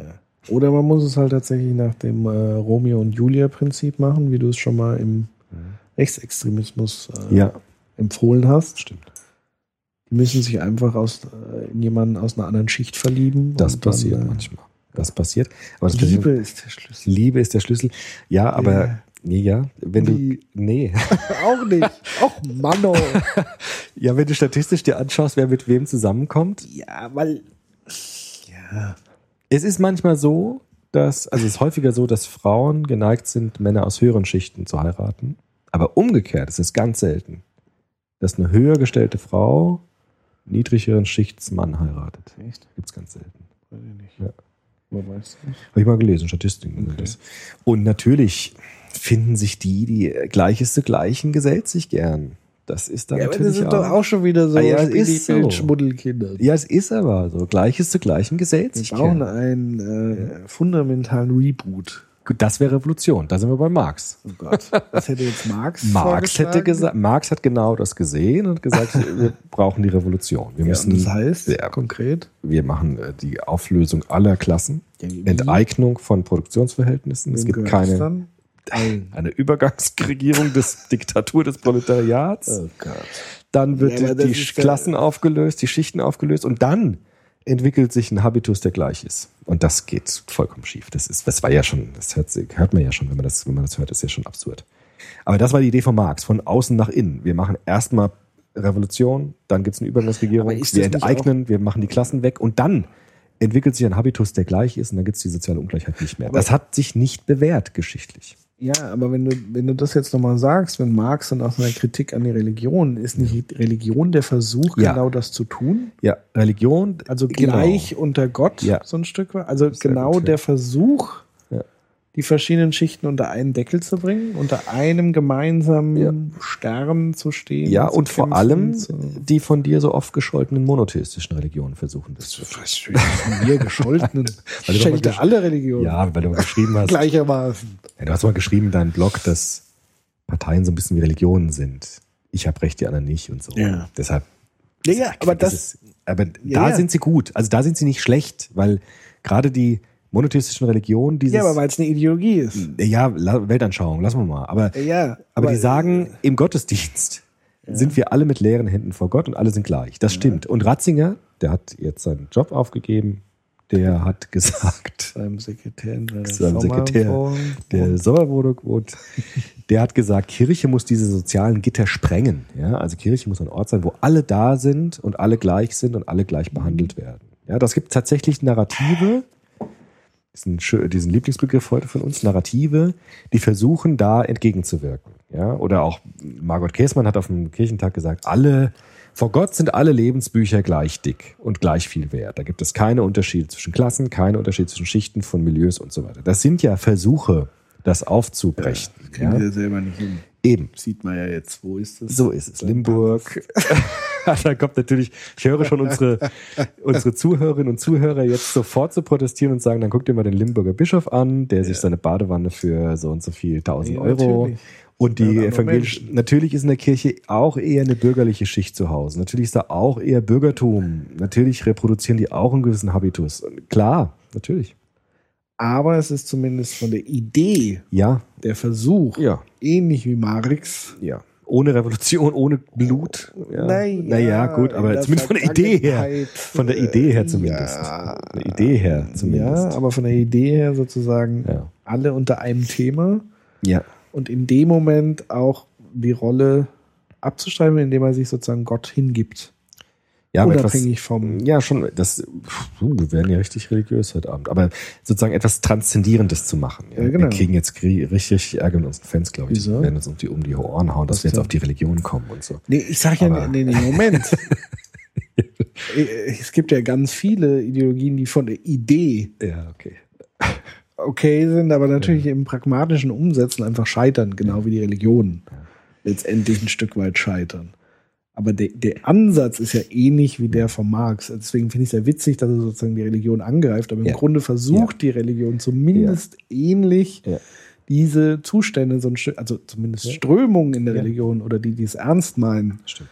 das irgendwie unter einen Hut zu bringen. Das, hat, das ist auch bei Marx ein Symptom. Also mein Prof, mein Soziologieprof hat gesagt, Marx ist extrem theologisch in manchen Ja. Ansichten. Also da gibt es wirklich Ja. Parallelen. Also er will klar. ja die Transzendenz genau. der Gesellschaft. Er will ja, dass alle gleich Ja. werden und alle gleich. Da, da klingeln ja bei mir auch wiederum die Alarmglocken, Klar. weil Wollen- das möchte ich will- nicht. Ja, ich eben. möchte nicht in einem Tja. Drohnen. Äh, ne? Sollen alle in gleichen Wohnungen wohnen? Sollen alle gleich Besitz, gleich viel besitzen? Soll das so sein? Das ist eine gute Frage, ne? Also wenn jeder. Naja, ich könnte es mir auch vorstellen in der Matrix. Wobei die Matrix ja soziale Ungleichheit trans transportiert hat. Hä? Die Matrix aus dem Film hat ja auch soziale Ja, Ungleichheit. aber nur in dem Moment, wo du es gerafft hast. Also sagen wir so, du wärst jetzt in, in der, jeder hat die gleiche Wohnung, sozusagen jeder ist in dieser Kapsel. Mhm. Ja? Also Matrix, der Film, für die, die nicht wissen, wovon wir jetzt springen oder wohin wir jetzt springen. Du hast ja diese Kapsel und du wirst versorgt den notwendigsten Dingen, Nahrung über Schläuche und so weiter und so fort. Jeder ist in dieser Zelle. So, alle sind irgendwie eins. Aber das, was sozusagen vor deinem Auge abläuft, ist sozusagen konstruiert. Das heißt, jeder kann so seine eigene Traumwelt sozusagen simulieren, ein Stück weit, und sich da austoben.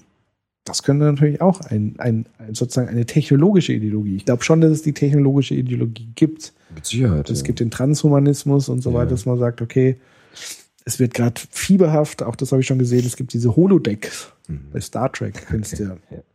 Du einen Raum hast und du kannst dir alles simulieren. Ich glaube, das ist auch ein Stück weit eine Richtung, wo die Leute sozusagen zwar physisch Mhm. einen begrenzten Raum zur Verfügung haben, aber wenn das ermöglicht ist, habe ich ja theoretisch von den Sinnesreizen her den Eindruck, als könnte ich mir alles irgendwie erlauben und leisten und tun und machen, was ich will. Also diese Abkopplung der physischen Welt zur psychischen Welt.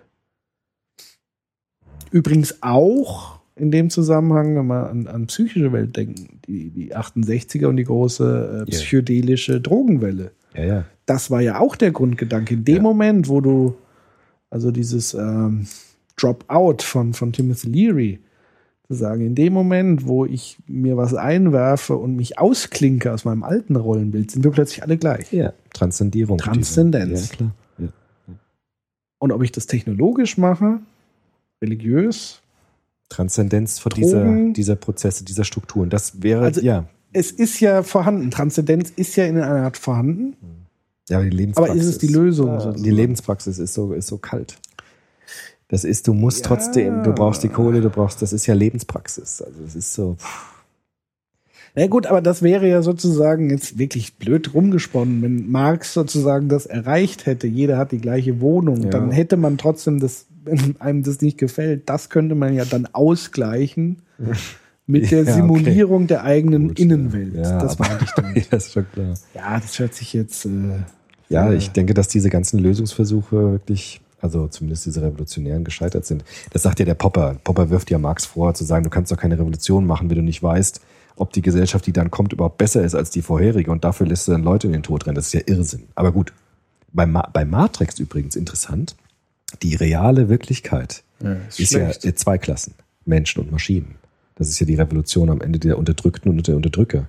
Ja. Die Menschen sind alle relativ gleich. Es gibt auch da Hierarchien, es gibt ja auch da irgendwie Generals und so, aber die Ja. sind ja in diesem Zion, leben die ja relativ ähnlich. Ja. Da gibt es nicht so viel Privatbesitz, sondern eher viel kollektives Eigentum. Die. Raumschiffe, da gibt es Kommandeure und so, aber die gehören irgendwie auch allen so ein bisschen, habe ich das Gefühl. Und die große Gegnerklasse sind die Maschinen. Das heißt, die Wirklichkeit ist viel weniger komplex als die Matrix eigentlich, weil die Matrix hat ja diese Stände und die Schichten und so weiter. Und die wirkliche Wirklichkeit ist viel einfacher als die Matrix im Grunde Ja, konstruiert die ist. Maschinen haben ja auch nicht ersichtlich Hierarchien und Status, sondern das sind Die Maschinen. sind ja auch, genau, die haben ja auch die keine ja interne. keine- nee.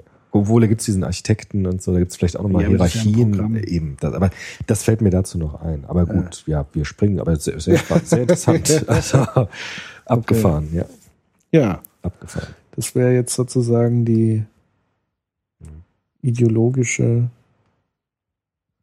ja, äh, Ja, wenn man entweder Akzeptanz des Ungleichen oder Hinstreben des Gleichen, aber immer mit der Frage, wollen wir das? und ist das besser als vorher? Genau. Oder kann man sich sozusagen nicht arrangieren?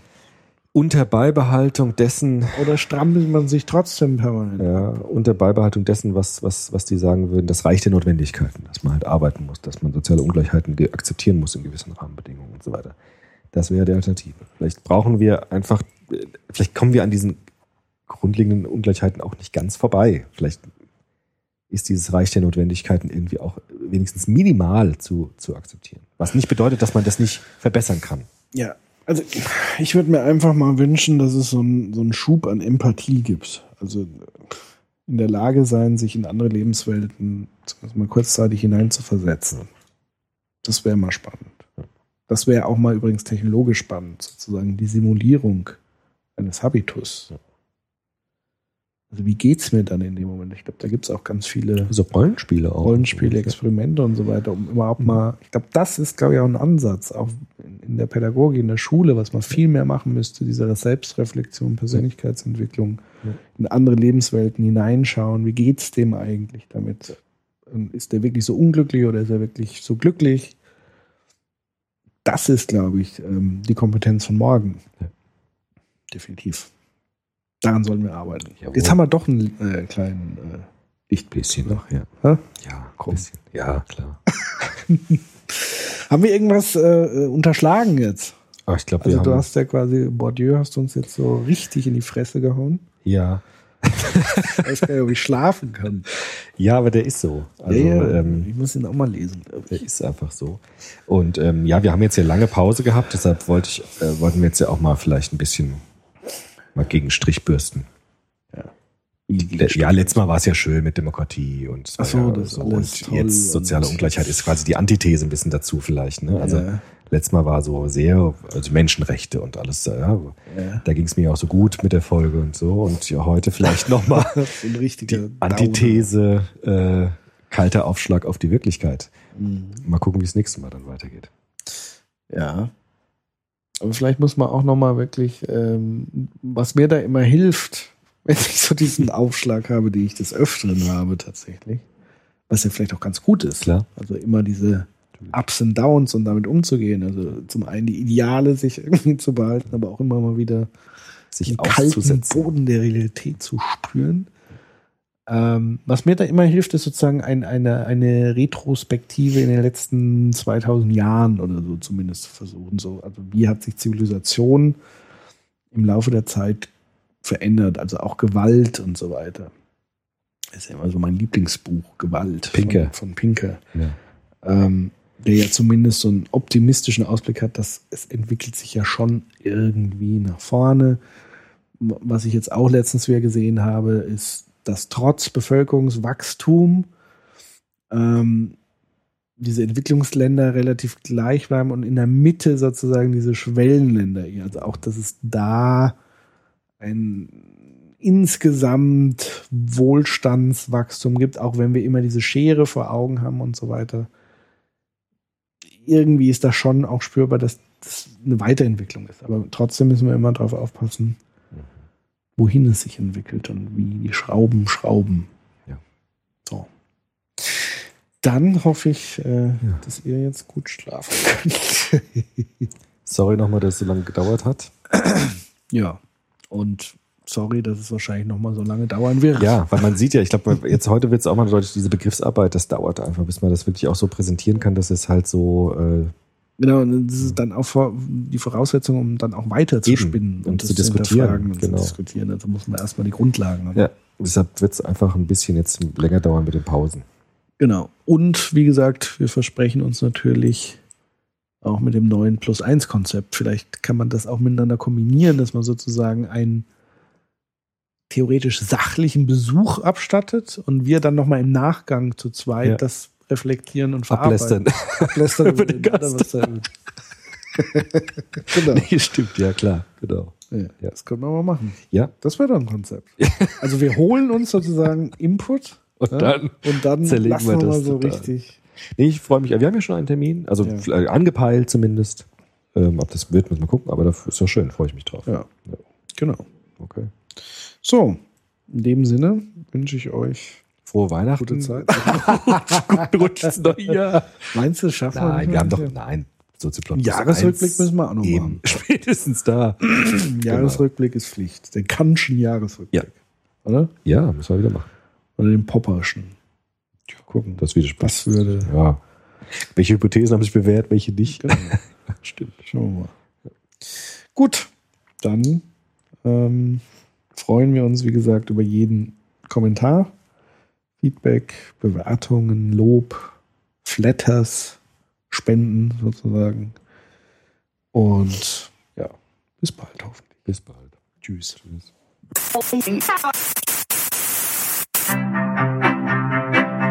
Man, man kann es nicht immer nebenbei laufen lassen, weil sonst verpasst man was. Soziopod. Nee, nee, man muss mitdenken. Ja, ja, oder gefährlich. Soziopod. Soziopod. Soziopod.